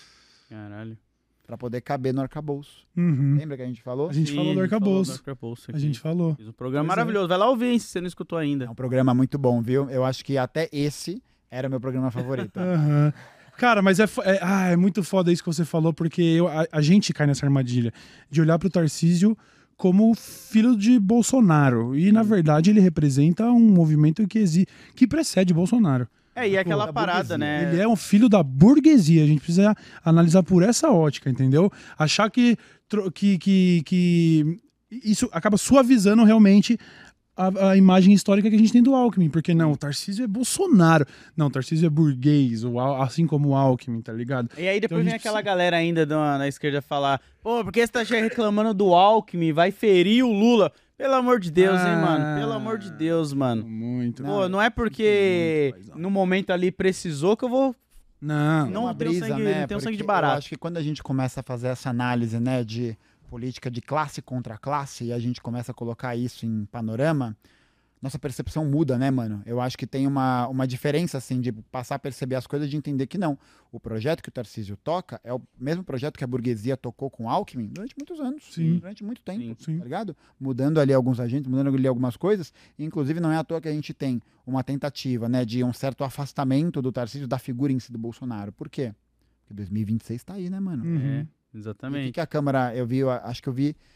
Me, engana, me, me corrija se eu estiver enganado, tá? Aí os internautas, né? Os surfadores da web, né? Me corrija se eu estiver errado. Mas eu acho que essa semana foi aprovada o início da votação de um projeto que vai acabar com a reeleição. Sério? Eu, com- com- ó, VT, Salvo VAR, engano. VAR, VAR aí, ó. confirma aí, hein? Confirma aí pra Vou poder, botar ali no. no ó, Olha vou aqui. botar ali já, ó. Né? Nosso juiz ali. Tá ali, ó. Mas é, mano, é isso. Então, tipo, a gente precisa entender que no curto prazo o cenário é desolador, velho. Sim. Desolação. Tipo, é. E eu acho que é é a gente, pra, pra gente poder botar o pé no chão, né? E de entender que a gente precisa avançar na nossa construção. A Sim. gente precisa é, não fazer, não participar ativamente desse processo, dessas concessões, dessas perspectivas, porque os caras estão avançando, velho. Sim. Sempre, ligado? né? E se a gente não tiver um programa, um programa político, né, um programa que faça essa defesa intransigente dessa perspectiva do que a gente está querendo construir, né, para a gente poder conseguir mobilizar o movimento nessa direção, a gente está perdido, velho. É. A gente tá Quebrou. perdido. É, ó, de ontem, a notícia de ontem, né? O presidente do Senado, Rodrigo Pacheco, disse nesta quinta-feira que os senadores vão debater uma proposta para expandir o mandato de cargos do executivo, como de presidente da República, de quatro para cinco anos e acabar com a reeleição no Brasil. Que isso, cara? Aqui é informação. Toma. Caralho, cara. Que fita, mano. É, mano, tipo, a gente, é, tá, tá fudido, pô. Caralho, que, tipo, mano. é cada vez é muito importante que a gente possa. Eu acho que é, é esse lance até que você comentou no começo, né? É, ah, a esquerda briga muito entre si, né? Pra poder fazer o bagulho. Mano, porque cada vez mais não tem mais o que fazer, velho. Uhum. Precisa decantar essas coisas. Sim. As coisas precisam ser destiladas. Sim, sim, sim. ligado? sim, não sim. tem como a gente não tem como a gente é, prezar por uma unidade, Uhum. né, uma unidade política que não signifique uma defesa expressa e intransigente de um programa político que possa ser emancipatório para a classe trabalhadora, politicamente, não só economicamente. né? Nossa, imagina a gente que não tava sabendo desse rolê, mano, de passar pra cinco anos e não poder mais reeleger. Curioso, né? De- o primeiro presidente pós-redemocratização que não é reeleito, aí logo em seguida eles falam: Ah, mas também não tava pra acabar esse papo de reeleição, né? Tipo, move a trave pro lado, né? Bando de É, filha da. Mas é isso. E aí você vê, mano, isso avançando pra todos os lados, né, velho? É, O- mano. O STF negou o marco temporal, né? Graças a Deus. Aí vai lá o Senado e aprova É. pro- pra poder desgastar o Lula, pra poder. É isso, tipo, é, um, é, é isso. Os caras estão avançando, velho. E É a isso. questão também de você ver como a imagem do Lula ela é tão forte que ele se reelegeu, sabe? E eu acho que ele falou que esse seria o último, né? Ele não se reelegeria The de Last novo. One, The Last Dance. É o The, Last Dance, dele. O Jordan, é. Mas os caras The têm, Last um Dance. medo, né, mano? De surgir de repente outra figura como o Não, mas ele falou assim. que se, se ele vê necessidade, ele ia tentar reeleição. Caralho, é o nosso All Might? O nosso. Caraca. Caralho, in, Vamos me trazer de inaposentável, volta. né? Ina- Inaposentável. A boca só se cala quando o acerta. Nossa Tá, tá. senhora. Isso é facção, tá, gente? É. Eu tô cantando uma facção aqui, hein? Pelo amor de Deus, hein?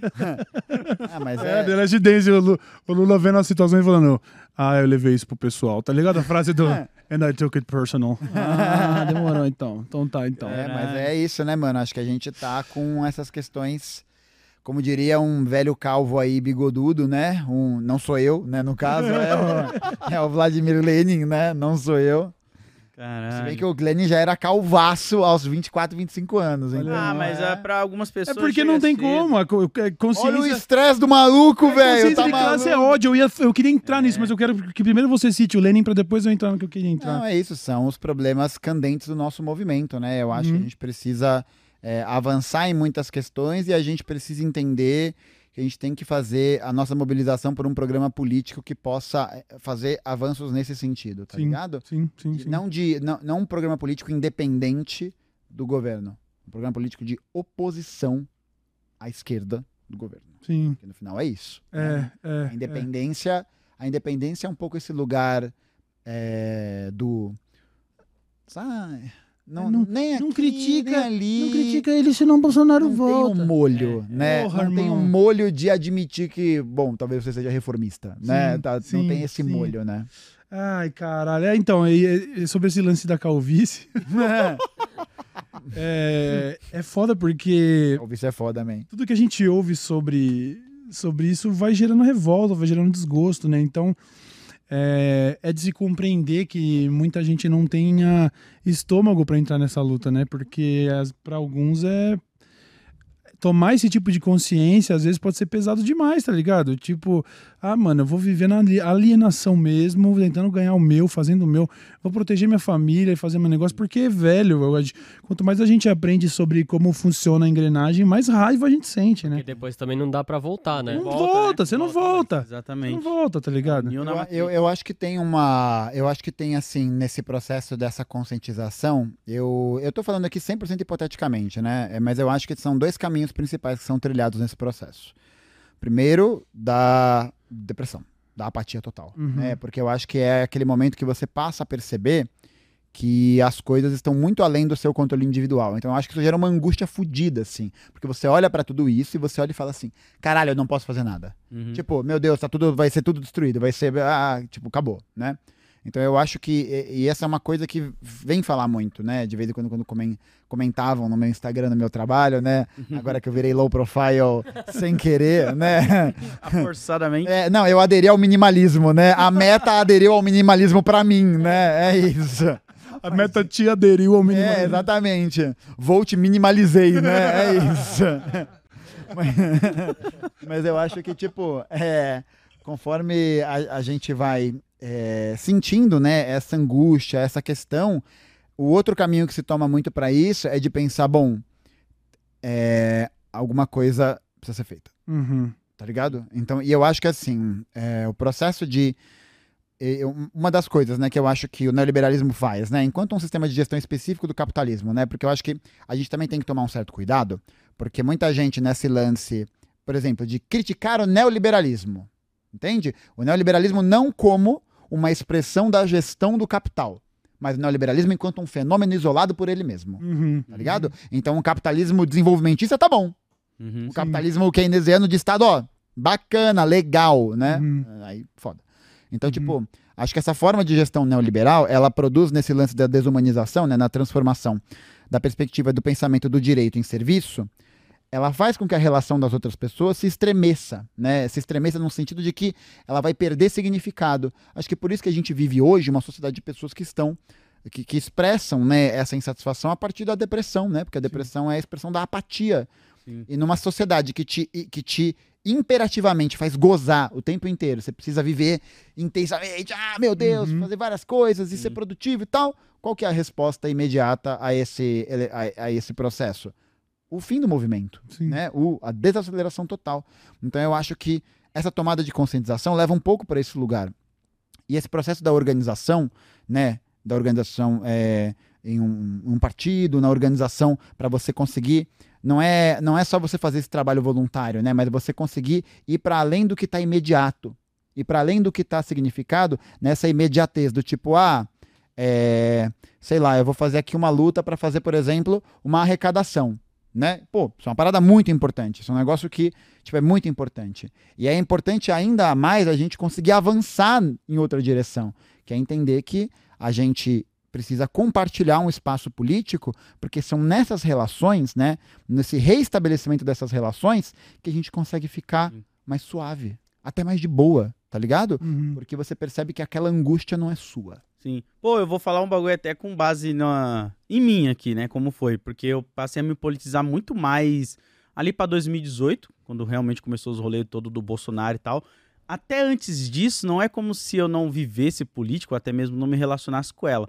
Mas eu vivia muito numa relação de tipo, eu preciso trabalhar, eu não tenho muito tempo pra isso. Uhum. tá ligado? Que era tipo, pô, eu, eu realmente tinha um trajeto de trabalho até o Washington Luiz que eu gastava três horas de metrô, da, de Itaquera até o Jabaquara, e pegava um ônibus ainda até o meu trabalho.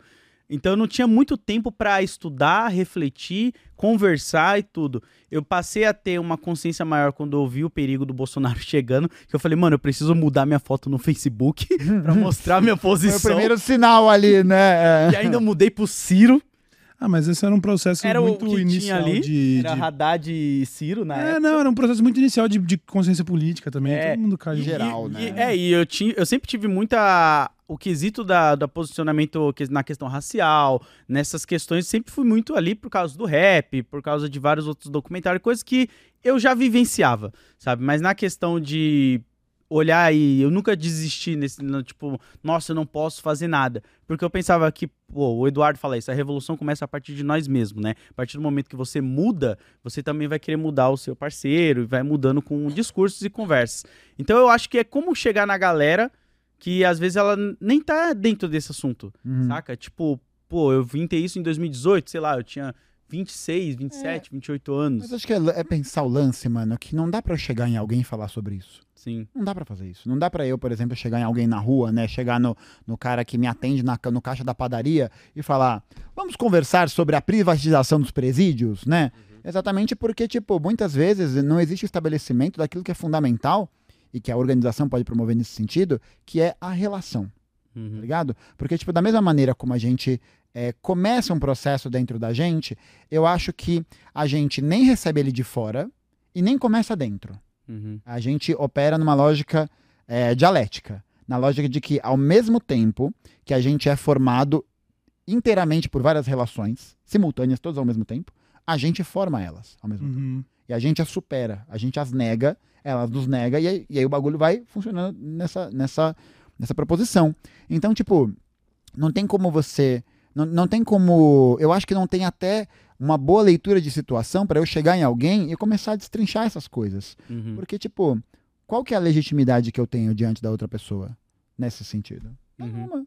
Por isso que é importante, tipo, a gente estar presente e até a gente é, fazer um, um elemento que é bem interessante para a gente poder pensar até qual que é o significado do lance de trabalho de base. Porque, Uhum. tipo, o trabalho de base muitas vezes é entendido como esse lugar de que a gente vai lá, ajuda, o termo, ajuda eles e vai embora. Tá ligado? O que, que é isso? É despolitização. Uhum. É você transformar aque- aquele sujeito em um sujeito, muitas vezes, da questão imediata.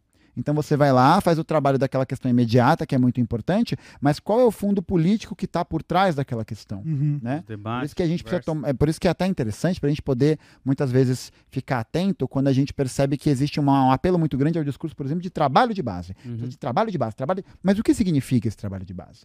O que significa a gente chegar próximo de um trabalhador para poder conversar com ele sobre essas questões? Uhum. Porque não adianta nada eu fazer um trabalho de base que rebaixe o discurso político. Sim. Uhum. Não adianta nada. Não, tipo, é, o- o- a função né, da, da, da ideia do partido de vanguarda, né, do partido de, de que vai fazer esse processo de liderança, né, do partido comunista, né? E assim, tô falando do partido comunista marxista-leninista, por quê? Porque foi o que conseguiu construir alguma coisa. Uhum. Foi o que história, a história mostrou que construiu alguma coisa. Tá ligado? Que conseguiu fazer isso por um período maior de tempo. Qual que é? Não é você. é, não, não é tipo uma corrida para o fundo, sabe? Do tipo, eu preciso chamar mais pessoas para todo mundo fazer parte do meu movimento. Tá ligado? Por quê? Porque existe um motivo pelo qual as pessoas, a gente, a gente tá nesse lugar. Porque as pessoas estão no lugar da alienação.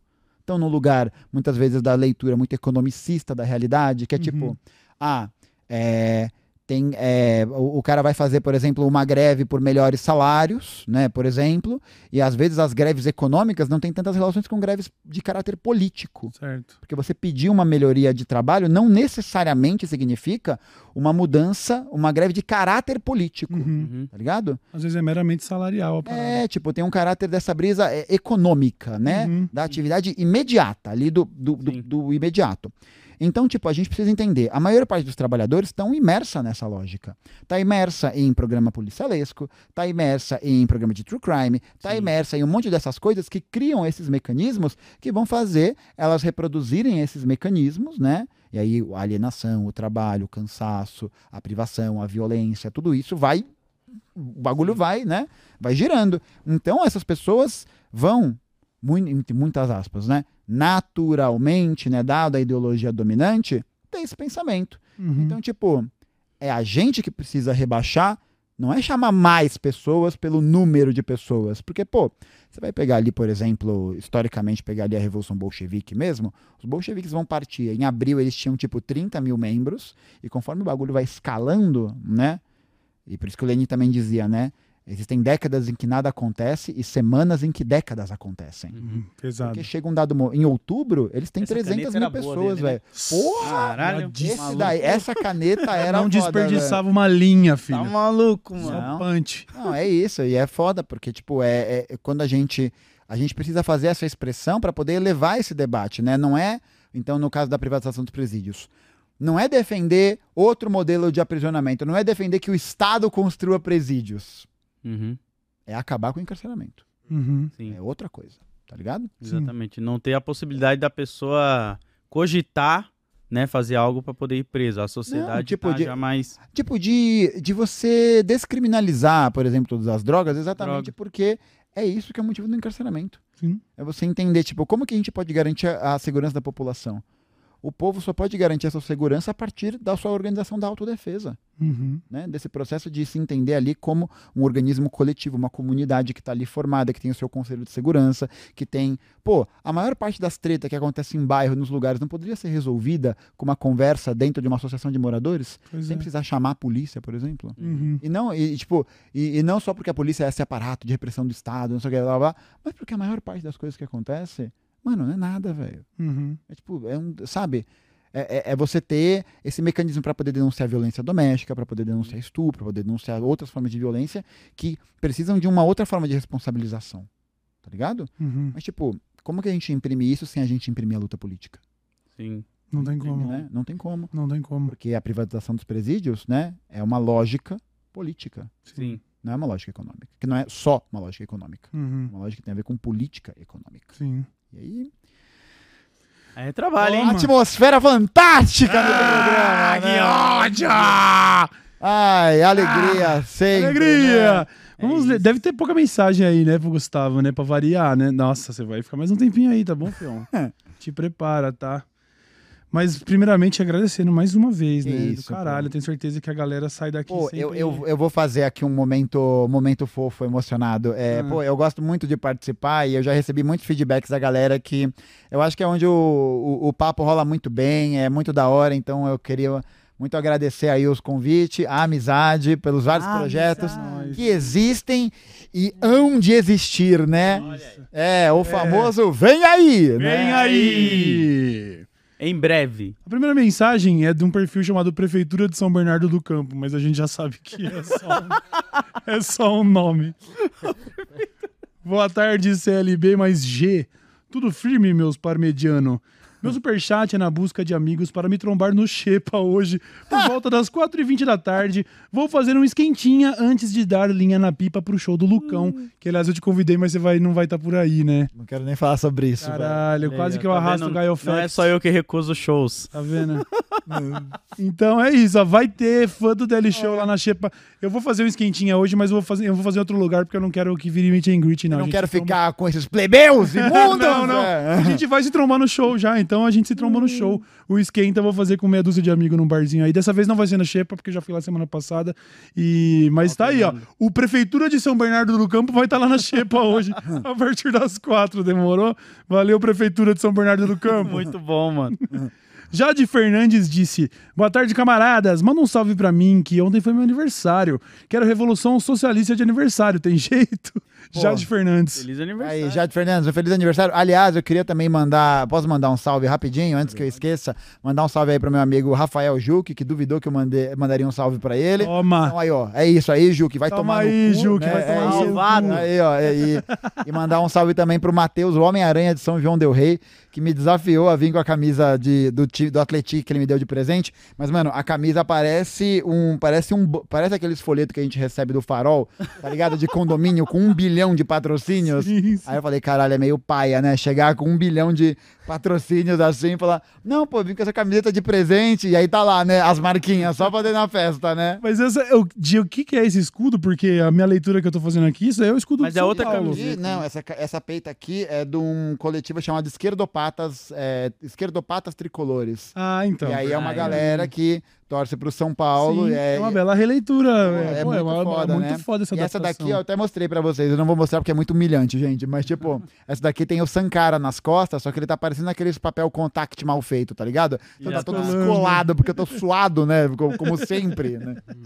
Parabéns pra Jade. Feliz aí, aniversário, Feliz Jade. aniversário. Farma Comunista disse: fala CBL Gaiofato. O Gustavo não deixou eu me demitir, mas eu me demiti assim mesmo. Talvez ele não lembre disso. Lembro. Consegui um trampo no ramo da cannabis medicinal e tô muito feliz. Venceremos, Olha! disse a Caralho, Comunista. Venceremos pra caralho. Já sabe, hein, Farma Comunista? É nóis. Tome, tá ligado, Já né? sabe, né? Tá ligado? A caixa postal. Cadê a caixa postal? Já solta Ah, aí, é, não tá né? aqui. Tá ligado? Cadê? Não Já tá aí? era, já era, não tá ali não. Tá ligado, né? E- Alô? Tem a caixa postal aí do Dessa Tá ligado, né? O Letra Google foi ou buscar Farminha. lá. É Tá isso. ligado? Não, pra, por causa de você querer mandar uma camiseta ou qualquer coisa. Claro, evidentemente, Tá pô. ligado, Querer né, mandar um Aí, ó. merchandising. Desce a letra, caixa postal 3010, CEP 13215 970, Jundiaí, São Paulo. Clipa e manda presente, não vocês daí da cannabis, que a gente não gosta desses bagulho, mas, mas o, todo o pessoal aí, ó, tá aqui, ó, printa, caixa Aí, ó. postal aí, ó, pra mandar recebidinhos pra Pô, nós. Muito cuidado com o obrigado. que vocês mandam aí, hein, mano. É, Renan Serralio disse: Salve SLB, quero saber do Gustavo. É possível fazer uma revolução dentro do PCB e expulsar revisionistas com o fim de colocar o partido no rumo da revolução? Venceremos! Disse Renan. Caralho. Porra, pra que isso, Ó, tem um botão aqui, ó. Tem um botão imaginário aqui que você pode apertar pra pular a Ir resposta. embora, né? Não, eu vou, eu vou ativar aqui o meu botão de relaxamento. Pronto. Não consigo. Vai, vai, vai. vai, vai. vai. Aê. Valeu, Renan, pela sua pergunta. Perfeito. Thomas Baggio disse: Moro no Havaí, onde há uma história bizarra de tomada de terras e descuidado dos Estados Unidos contra o povo nativo havaiano. Obrigado dessa letra Team por abrir minha cabeça para tanto conhecimento do Da Brasil hora, e do mundo. Pô, na verdade, Thomas, a gente tá aqui, mano, como a gente. Eu gosto muito de definir esse programa como entretenimento. Puta, a gente dá notícias de segunda mão com viés de entretenimento, tá? Notícia de segunda mão é muito bom, né? A gente É, é tipo aquele passarinho. Eu já fiz essa analogia aqui? Acho que não. Quando o passarinho, ele pega a minhoca, mastiga e coloca na boca do outro Não, mas passarinho, aí virou BDSM Não. o bagulho, o alimento, ele continua sendo uma minhoca e Eu a não- informação não, não. continua sendo Eu queria- Eu não quero cuspir na boca de ninguém. Eu, eu- eu eu quero dar uma outra informação aí, que é, qual que é o nome do, do camarada? Ele é o Thomas Baggio. Thomas Baggio, dá uma curiosidade aí, o James Cook, navegador inglês que foi o responsável por trazer a- o colonialismo para essa região, foi morto no Havaí. Aê! Olha aí! Salve, Havaí! Valeu, Havaí! Grande Havaí, olha aí. Thomas Baggio, né, que tem um sobrenome que, porra, traz boas memórias de 90 E outra curiosidade, né? Aproveitar esse momento aí do, dos nerdolas do anime presentes. o rei existia, acho que o último rei havaiano era o chamava Kamehameha. Olha aí! Você tá Kamehameha zoando. primeiro, é.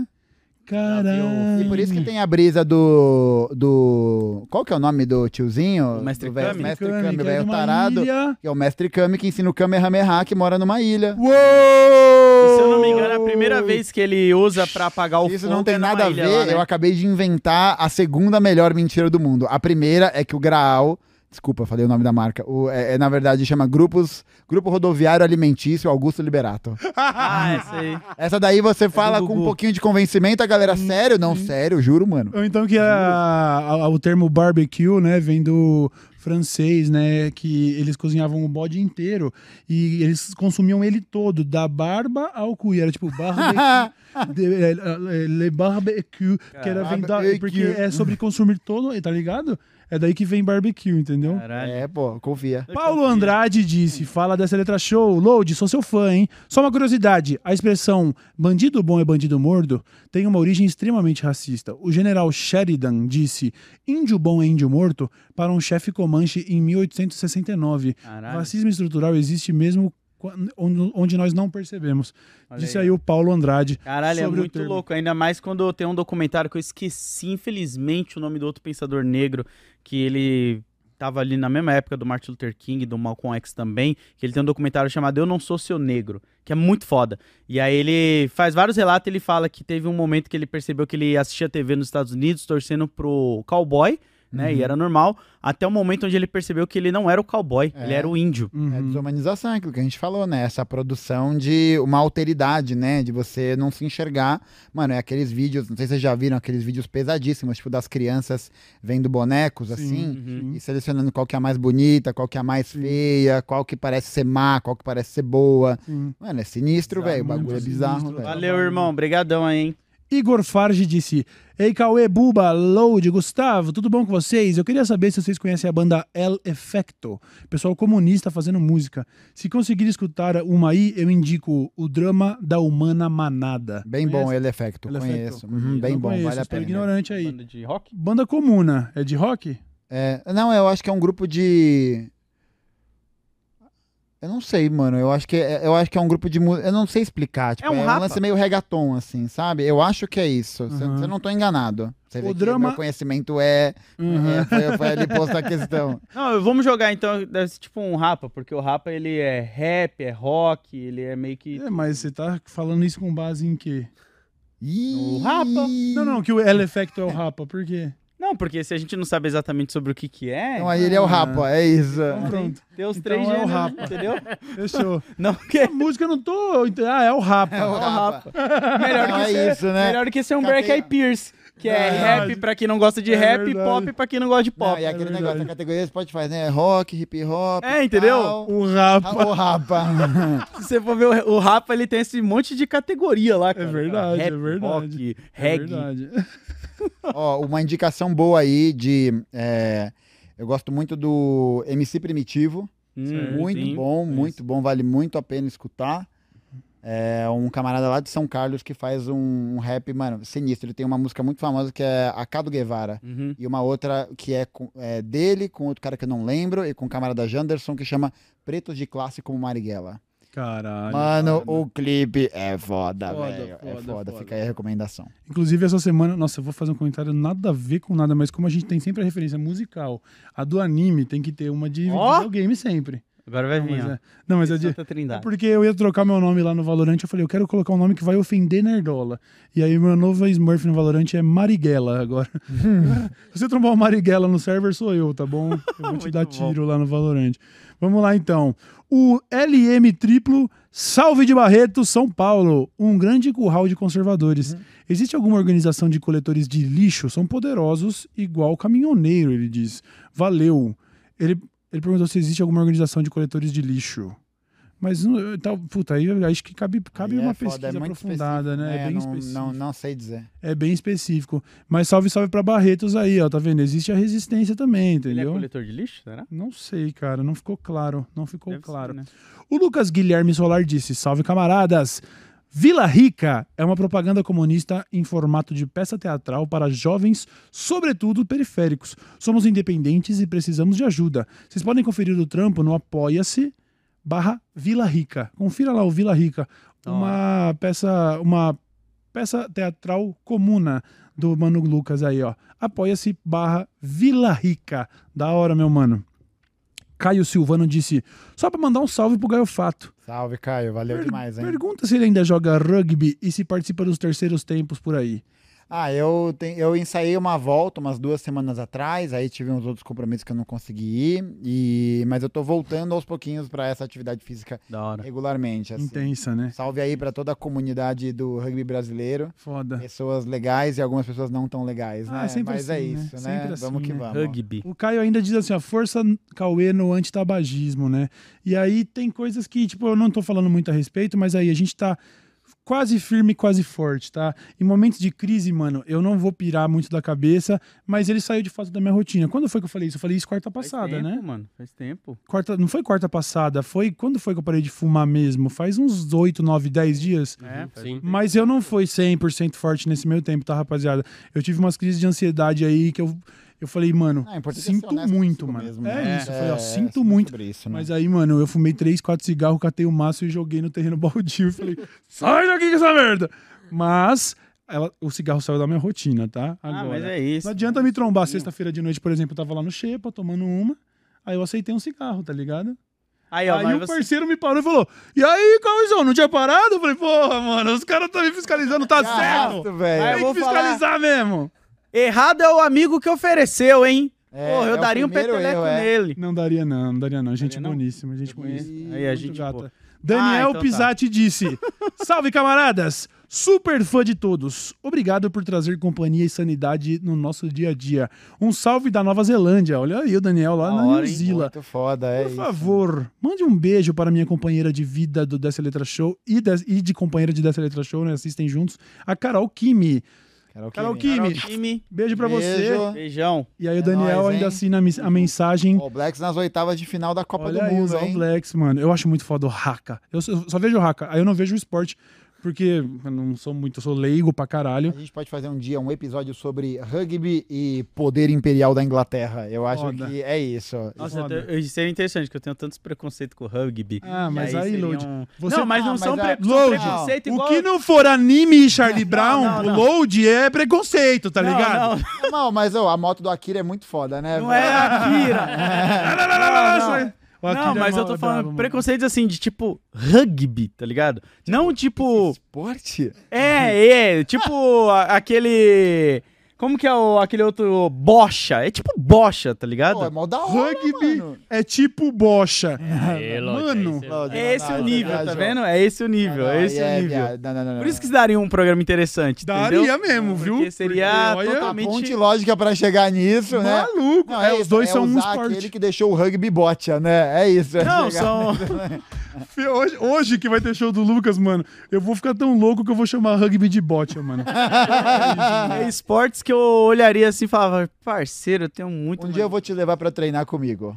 Bora, bora. Ih, ó, ó. Nunca fui, nunca. Testemunhas, ó, ó, aqui presentes, E vai. é a primeira vez que eu aceito algo sem falar o não primeiro, hein? Sem não, sem não fazer a menor ideia do que você tá dizendo, É, né? um beijo, Lucas Inutilismo. Um dia irei. Um direito. É o último Você show nunca hoje, tá? tomou uma pancada É último? na boca assim É o último que hoje. parecia que você ia perder o Não, dente? Quebrei dente já jogando. Tá bom? Ah, já quebrou dente jogando? Quebrei dente jogando, tomar porrada e quebrar dente. Já rompi os dois os ligamentos dos dois tornozelos. Porque esporte, ele é, o- é ele é esporte. mais agressivo de contato assim que o futebol americano, né? É, porque de não contato tem- contato, não tem Porque não armadura. né? tem, não tem os pads, né? Não tem os, os plásticos, essas paradas. Então, mas tipo, é um jogo que o contato é muito mais técnico também, porque você precisa você não pode só igual um ariete, né, em cima da Sim. pessoa, É né? uma questão de autopreservação também. É, né? então, tipo, o jogo tem muitas regras muito específicas, é- Aham. é, bem maneiro. Eu só queria destacar que o Load falou, Lucas, um dia eu vou no seu show, mas hoje é o último show do Lucas, tá?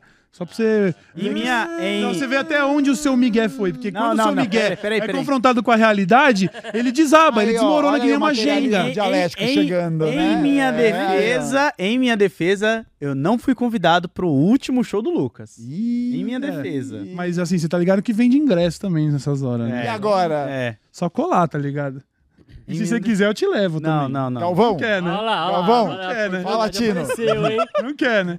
Não, eu vou esperar ele fazer a turnê do show independente dele, porque eu gostei mais das músicas Sim. É que independentes. você não curte o pessoal da banda, então. é. Não, é isso. Ah, ele, ele o Load é tão... ficar com os amigos de verdade. Mano, ele é tão demagogo que ele falou. Olha só, ele falou assim: eu gostei mais das músicas independentes. Só tem uma, você tá usando plural por quê, É mano? porque eu tô ouvindo ela em loop. Ah, Ah, entendi. Entendi. Agora. Aí foi. você se livrou, saiu pela agora, tangente. Não, agora foi liso, hein? Agora Nossa você foi errado, Senhora. o mano. clipe tá animal. O É clipe tá foda. Pareceu, muito pareceu um cara dando um baita drible numa partida de bocha.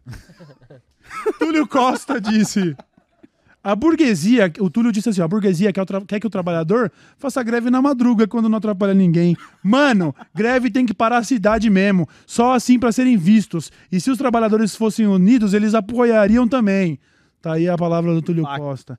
Ah, mas é verdade, né? Se for pra fazer uma greve, ai, faz, mas. Ai, gente, mas não vai Fazer um essa estádio greve. pra fazer a greve. Vamos É, esperar uma a Paulista. manifestação. Nossa. Vamos esperar domingo na Paulista, que é, É, que é fechado, fechado. e a gente faz. Juliana Oliveira de Paula disse: Salve CLB e Gaiofato. Gustavo, conheci em Jundiaí. Participamos juntos de um debate na eleição de 2022. O con- os convido a conhecer o trabalho da esquerda radical com o Centro Socialista de Jundiaí e participações em greves locais. Olha só, eu nem sabia que isso existia, velho. Vixe, pode crer. Olha a gente aí. fez, acho que um debate foi no sindicato do. Foi algum sindicato que a gente fez esse debate. Eu Acho Uhum. que foi no ano passado. Foi no dia. Inclusive na atividade que foi com o Gabriel Colombo. Legal, legal demais. Fica aí a palavra da Juliana sobre o Centro Socialista de Jundiaí. Valeu, Juliana. É isso, essa foi a mensagem que finaliza o nosso papo de hoje. Pô, espero que vocês tenham curtido. Foi foda, hein, mano? Hoje foi mano. da hora, hein? Pô, legal pra caralho. né? Foi, foi indo, assim. É, é um foi, tema que flui, tá como diria o ligado? poeta, né? Tão natural Quanto a luz do dia. É, Preguiça boa, me deixa aqui. nem à A gente tem que fazer um toa. episódio um dia, eu e você, ó, Charlie Brown, porque eu... ah, exatamente. É, eu vou- Não, não, Eu vou faltar, eu vou faltar. Isso aí. É isso. Você não curte o, mar... você não curte o marginal alado? Não, eu curto, eu curto, eu curto, eu curto. Pô, é que a minha, a, minha, é louco. a minha adolescência foi dividida, e eu vou até dizer isso porque eu falei isso pro Load, mas você não tá sabendo, e como for de Charlie Brown, não quero que você viva essa ideia de que eu não gosto dos caras, tá ligado? Eu comprei o Transpiração Contínua Prolongada no Carrefour, o CD na época, que eu era uma criança, e eu vi até gastar. Aí o Charlie Brown, com sucesso, isso aconteceu também com uma das minhas ex-bandas favoritas, que é o Raimundos, que passou porque o, o- a banda faz sucesso com toda aquela sua originalidade, aí os grandes produtores falam: Ô, vamos fazer trilha de novela também, vamos fazer umas músicas pra tocar no rádio. E aí eu comecei a me distanciar. Falei assim, não dá. A trilha sonora da Malhação acabou pra mim. Eu já tava começando a conhecer o metal na época, já tava ficando revoltado, começando a ouvir uns bagulho desgraçado. Aí o Charlie Brown saiu da minha vida, entendeu?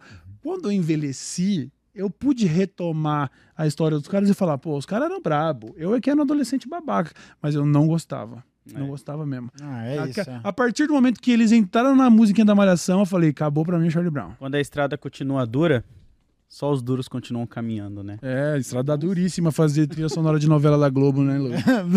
Imagina todo mundo apontando os dedos pra você lá, e ele não, ele não. Ah, esses livros aí? Não, é que tem dois livros aí. Pô, Eu trouxe mais Ah, presente. sério? o cara-. Caralho. Esse aqui, ó, é, é porque, na verdade, o camarada. Aí vocês escolhem aí com qual vocês querem ficar. Mas os dois trabalhos são da Ruptura Editorial. Na Sim. verdade, um é da Ruptura Editorial e outro é da Lavra Palavra. Aham. As editoras de dois camaradas que fazem produções muito boas a respeito de uma série Muito de temas. foda. Eu acho que o Load tá. é, esse aqui tem, tem mais a sua cara no momento. Neoliberalismo? Você acha que sou neoliberal? Não, mano, porque ele tá falando sobre. sobre e, e eu vou ficar com os seis meses na Rússia Vermelha. Ó, Neoliberalismo só para explicar, esse daí é uma é a tese de é um trabalho de graduação do Eribaldo Maia, que é um camarada nosso também, e ele estuda saúde mental e ele estuda Mal-estar nas universidades. nas universidades. a Aham. lógica da produtividade e tal. Então é bem interessante porque ele faz um panorama sobre o pensamento liberal, é bem, bem interessante. Esses daí, os seis meses na Rússia Vermelha, da Louise Bryant, né? Aham. Ela era companheira do John Reed, o cara que escreveu Os Dez Dias que Abalaram o Mundo. E aí ela relata um pouco de como é que é a vida dela nesse processo ali da Rússia recém-transformada. E aí, Buba, pra você tem um ali em cima, que é um, é um dos meus livros favoritos sobre... Esse é seu. Não, você quer mostrar? Ah, se você, se você quiser mostrar. Esse aqui, ó, aliás, fica aí a recomendação. Aham. É um, um livro que chama Colônia Penal do Kafka. E é um livro que fala Certo. sobre. Sobre um é sobre um, é um diálogo entre um soldado e uma pessoa e um repórter e um governante que vão falar sobre eh, a utilização de uma antiga máquina de tortura. Então, tipo, é uma brisa. O livro é muito, muito bom. E aí Foda. fica aí o. E essa artezinha, mano, essas edições da Antofágica são muito fodas. Mas aí é isso. E esse aqui é pro camarada Buba. Muito foda, muito, foda. Tá Obrigado louco, dessa pelos, letra é cultura pelos, também. pelos aí, regalitos. É Valeu isso. demais. A gente tem uma bibliotequinha aqui, né, no dessa É, letra. estamos formando, estamos formando. Né? É, pô, só, só presenteando, né? Das bombas ideológicas. Muito né? foda. muito Só bom, pedrada na mente. os criadores das bombas de Hércules veio aí, né? As bombas de Marx, né? É isso. É isso, ó. Queria então dizer que Gustavo Gaiofato está com um novo perfil no Instagram, História Cabeluda 2, tá? Porque estão tentaram, estão tentando calar aí a- os, os- os proliferadores da palavra, mas não vão arrumar nada. Nada. Nada. Como disse, eu não sei se ele estava fazendo referência a outro poeta, mas como disse Marechal em Favela Vive, né? Que eu não vou lembrar com as palavras exatas, mas tentaram me, me enterrar e não sabiam que eu era semente, né? Essa é muito Caralho, forte. foda, É muito é forte. muito Marechal, que eu vou forte, pedir velho. desculpas aqui publicamente, porque eu vacilei de novo Ah. e ele me convidou mais uma vez para um show dele e eu não fui. E eu irei. Tá feito aí, né? é, então eu acho que. Tá, tá, é isso, né? Também deu. Ó, Imagina só- O Load se- poderia aproveitar hoje, Load, pra ir no Lucas, porque você tá sem luz na sua casa, não tem nada pra fazer. Caraca, Nada pra fazer. Olha o Se, ó, cara, imagina se as, se as nossas lápides tivessem a coisa que a gente mais falou em vida escrito. Imagina a lápide do load tá escrito assim, ó. Não. Vai Você ficar acredita? no escuro lá na Você sua acredita, casa. mano? Não vou. É, tá escrito não vou. Você aí de casa, quantas vezes o Marechal te convidou pra um show dele? No Para, zap, cara. Ele falou não, zap. tá? Ele falou não duas vezes. Duas vezes ele falou. né? Que sacanagem. Desculpa, Marechal, mas eu É. expliquei pra você lá por que eu não Cuidado com aqueles que falam em nome de Deus! Tem que colar com nós, hein, Marechal? Mas ele já prometeu que ia colar e É, tal. Ele já troquei uma ideia com ele também. Gafato, muito obrigado por mais essa. Agradeço mais uma Portas sempre, sempre abertas, portas sempre abertas. É, rapaziada, continue acompanhando o trabalho do Gaio Fato nas redes. Você tá ligado qual é que é a parada. Ele já é padrinho deste programa. Obrigado, Bulbassaro, por mais essa semana. Valeu, valeu. Mais curtinha, né? Que eu tava cheio de catarro nas ideias. Verdade. Certo, Load? Obrigado certo, por mais Gaio essa, mano. é nosso padrinho, mas não é mágico. Exatamente, aí, não né? fecha com ali mágico, seme- não. Semeando, né? Isso aí. É isso, ó. Valeu demais, Esse hein, foi gente? dessa É letra nóis. show. Valeu, rapaziada. valeu. valeu.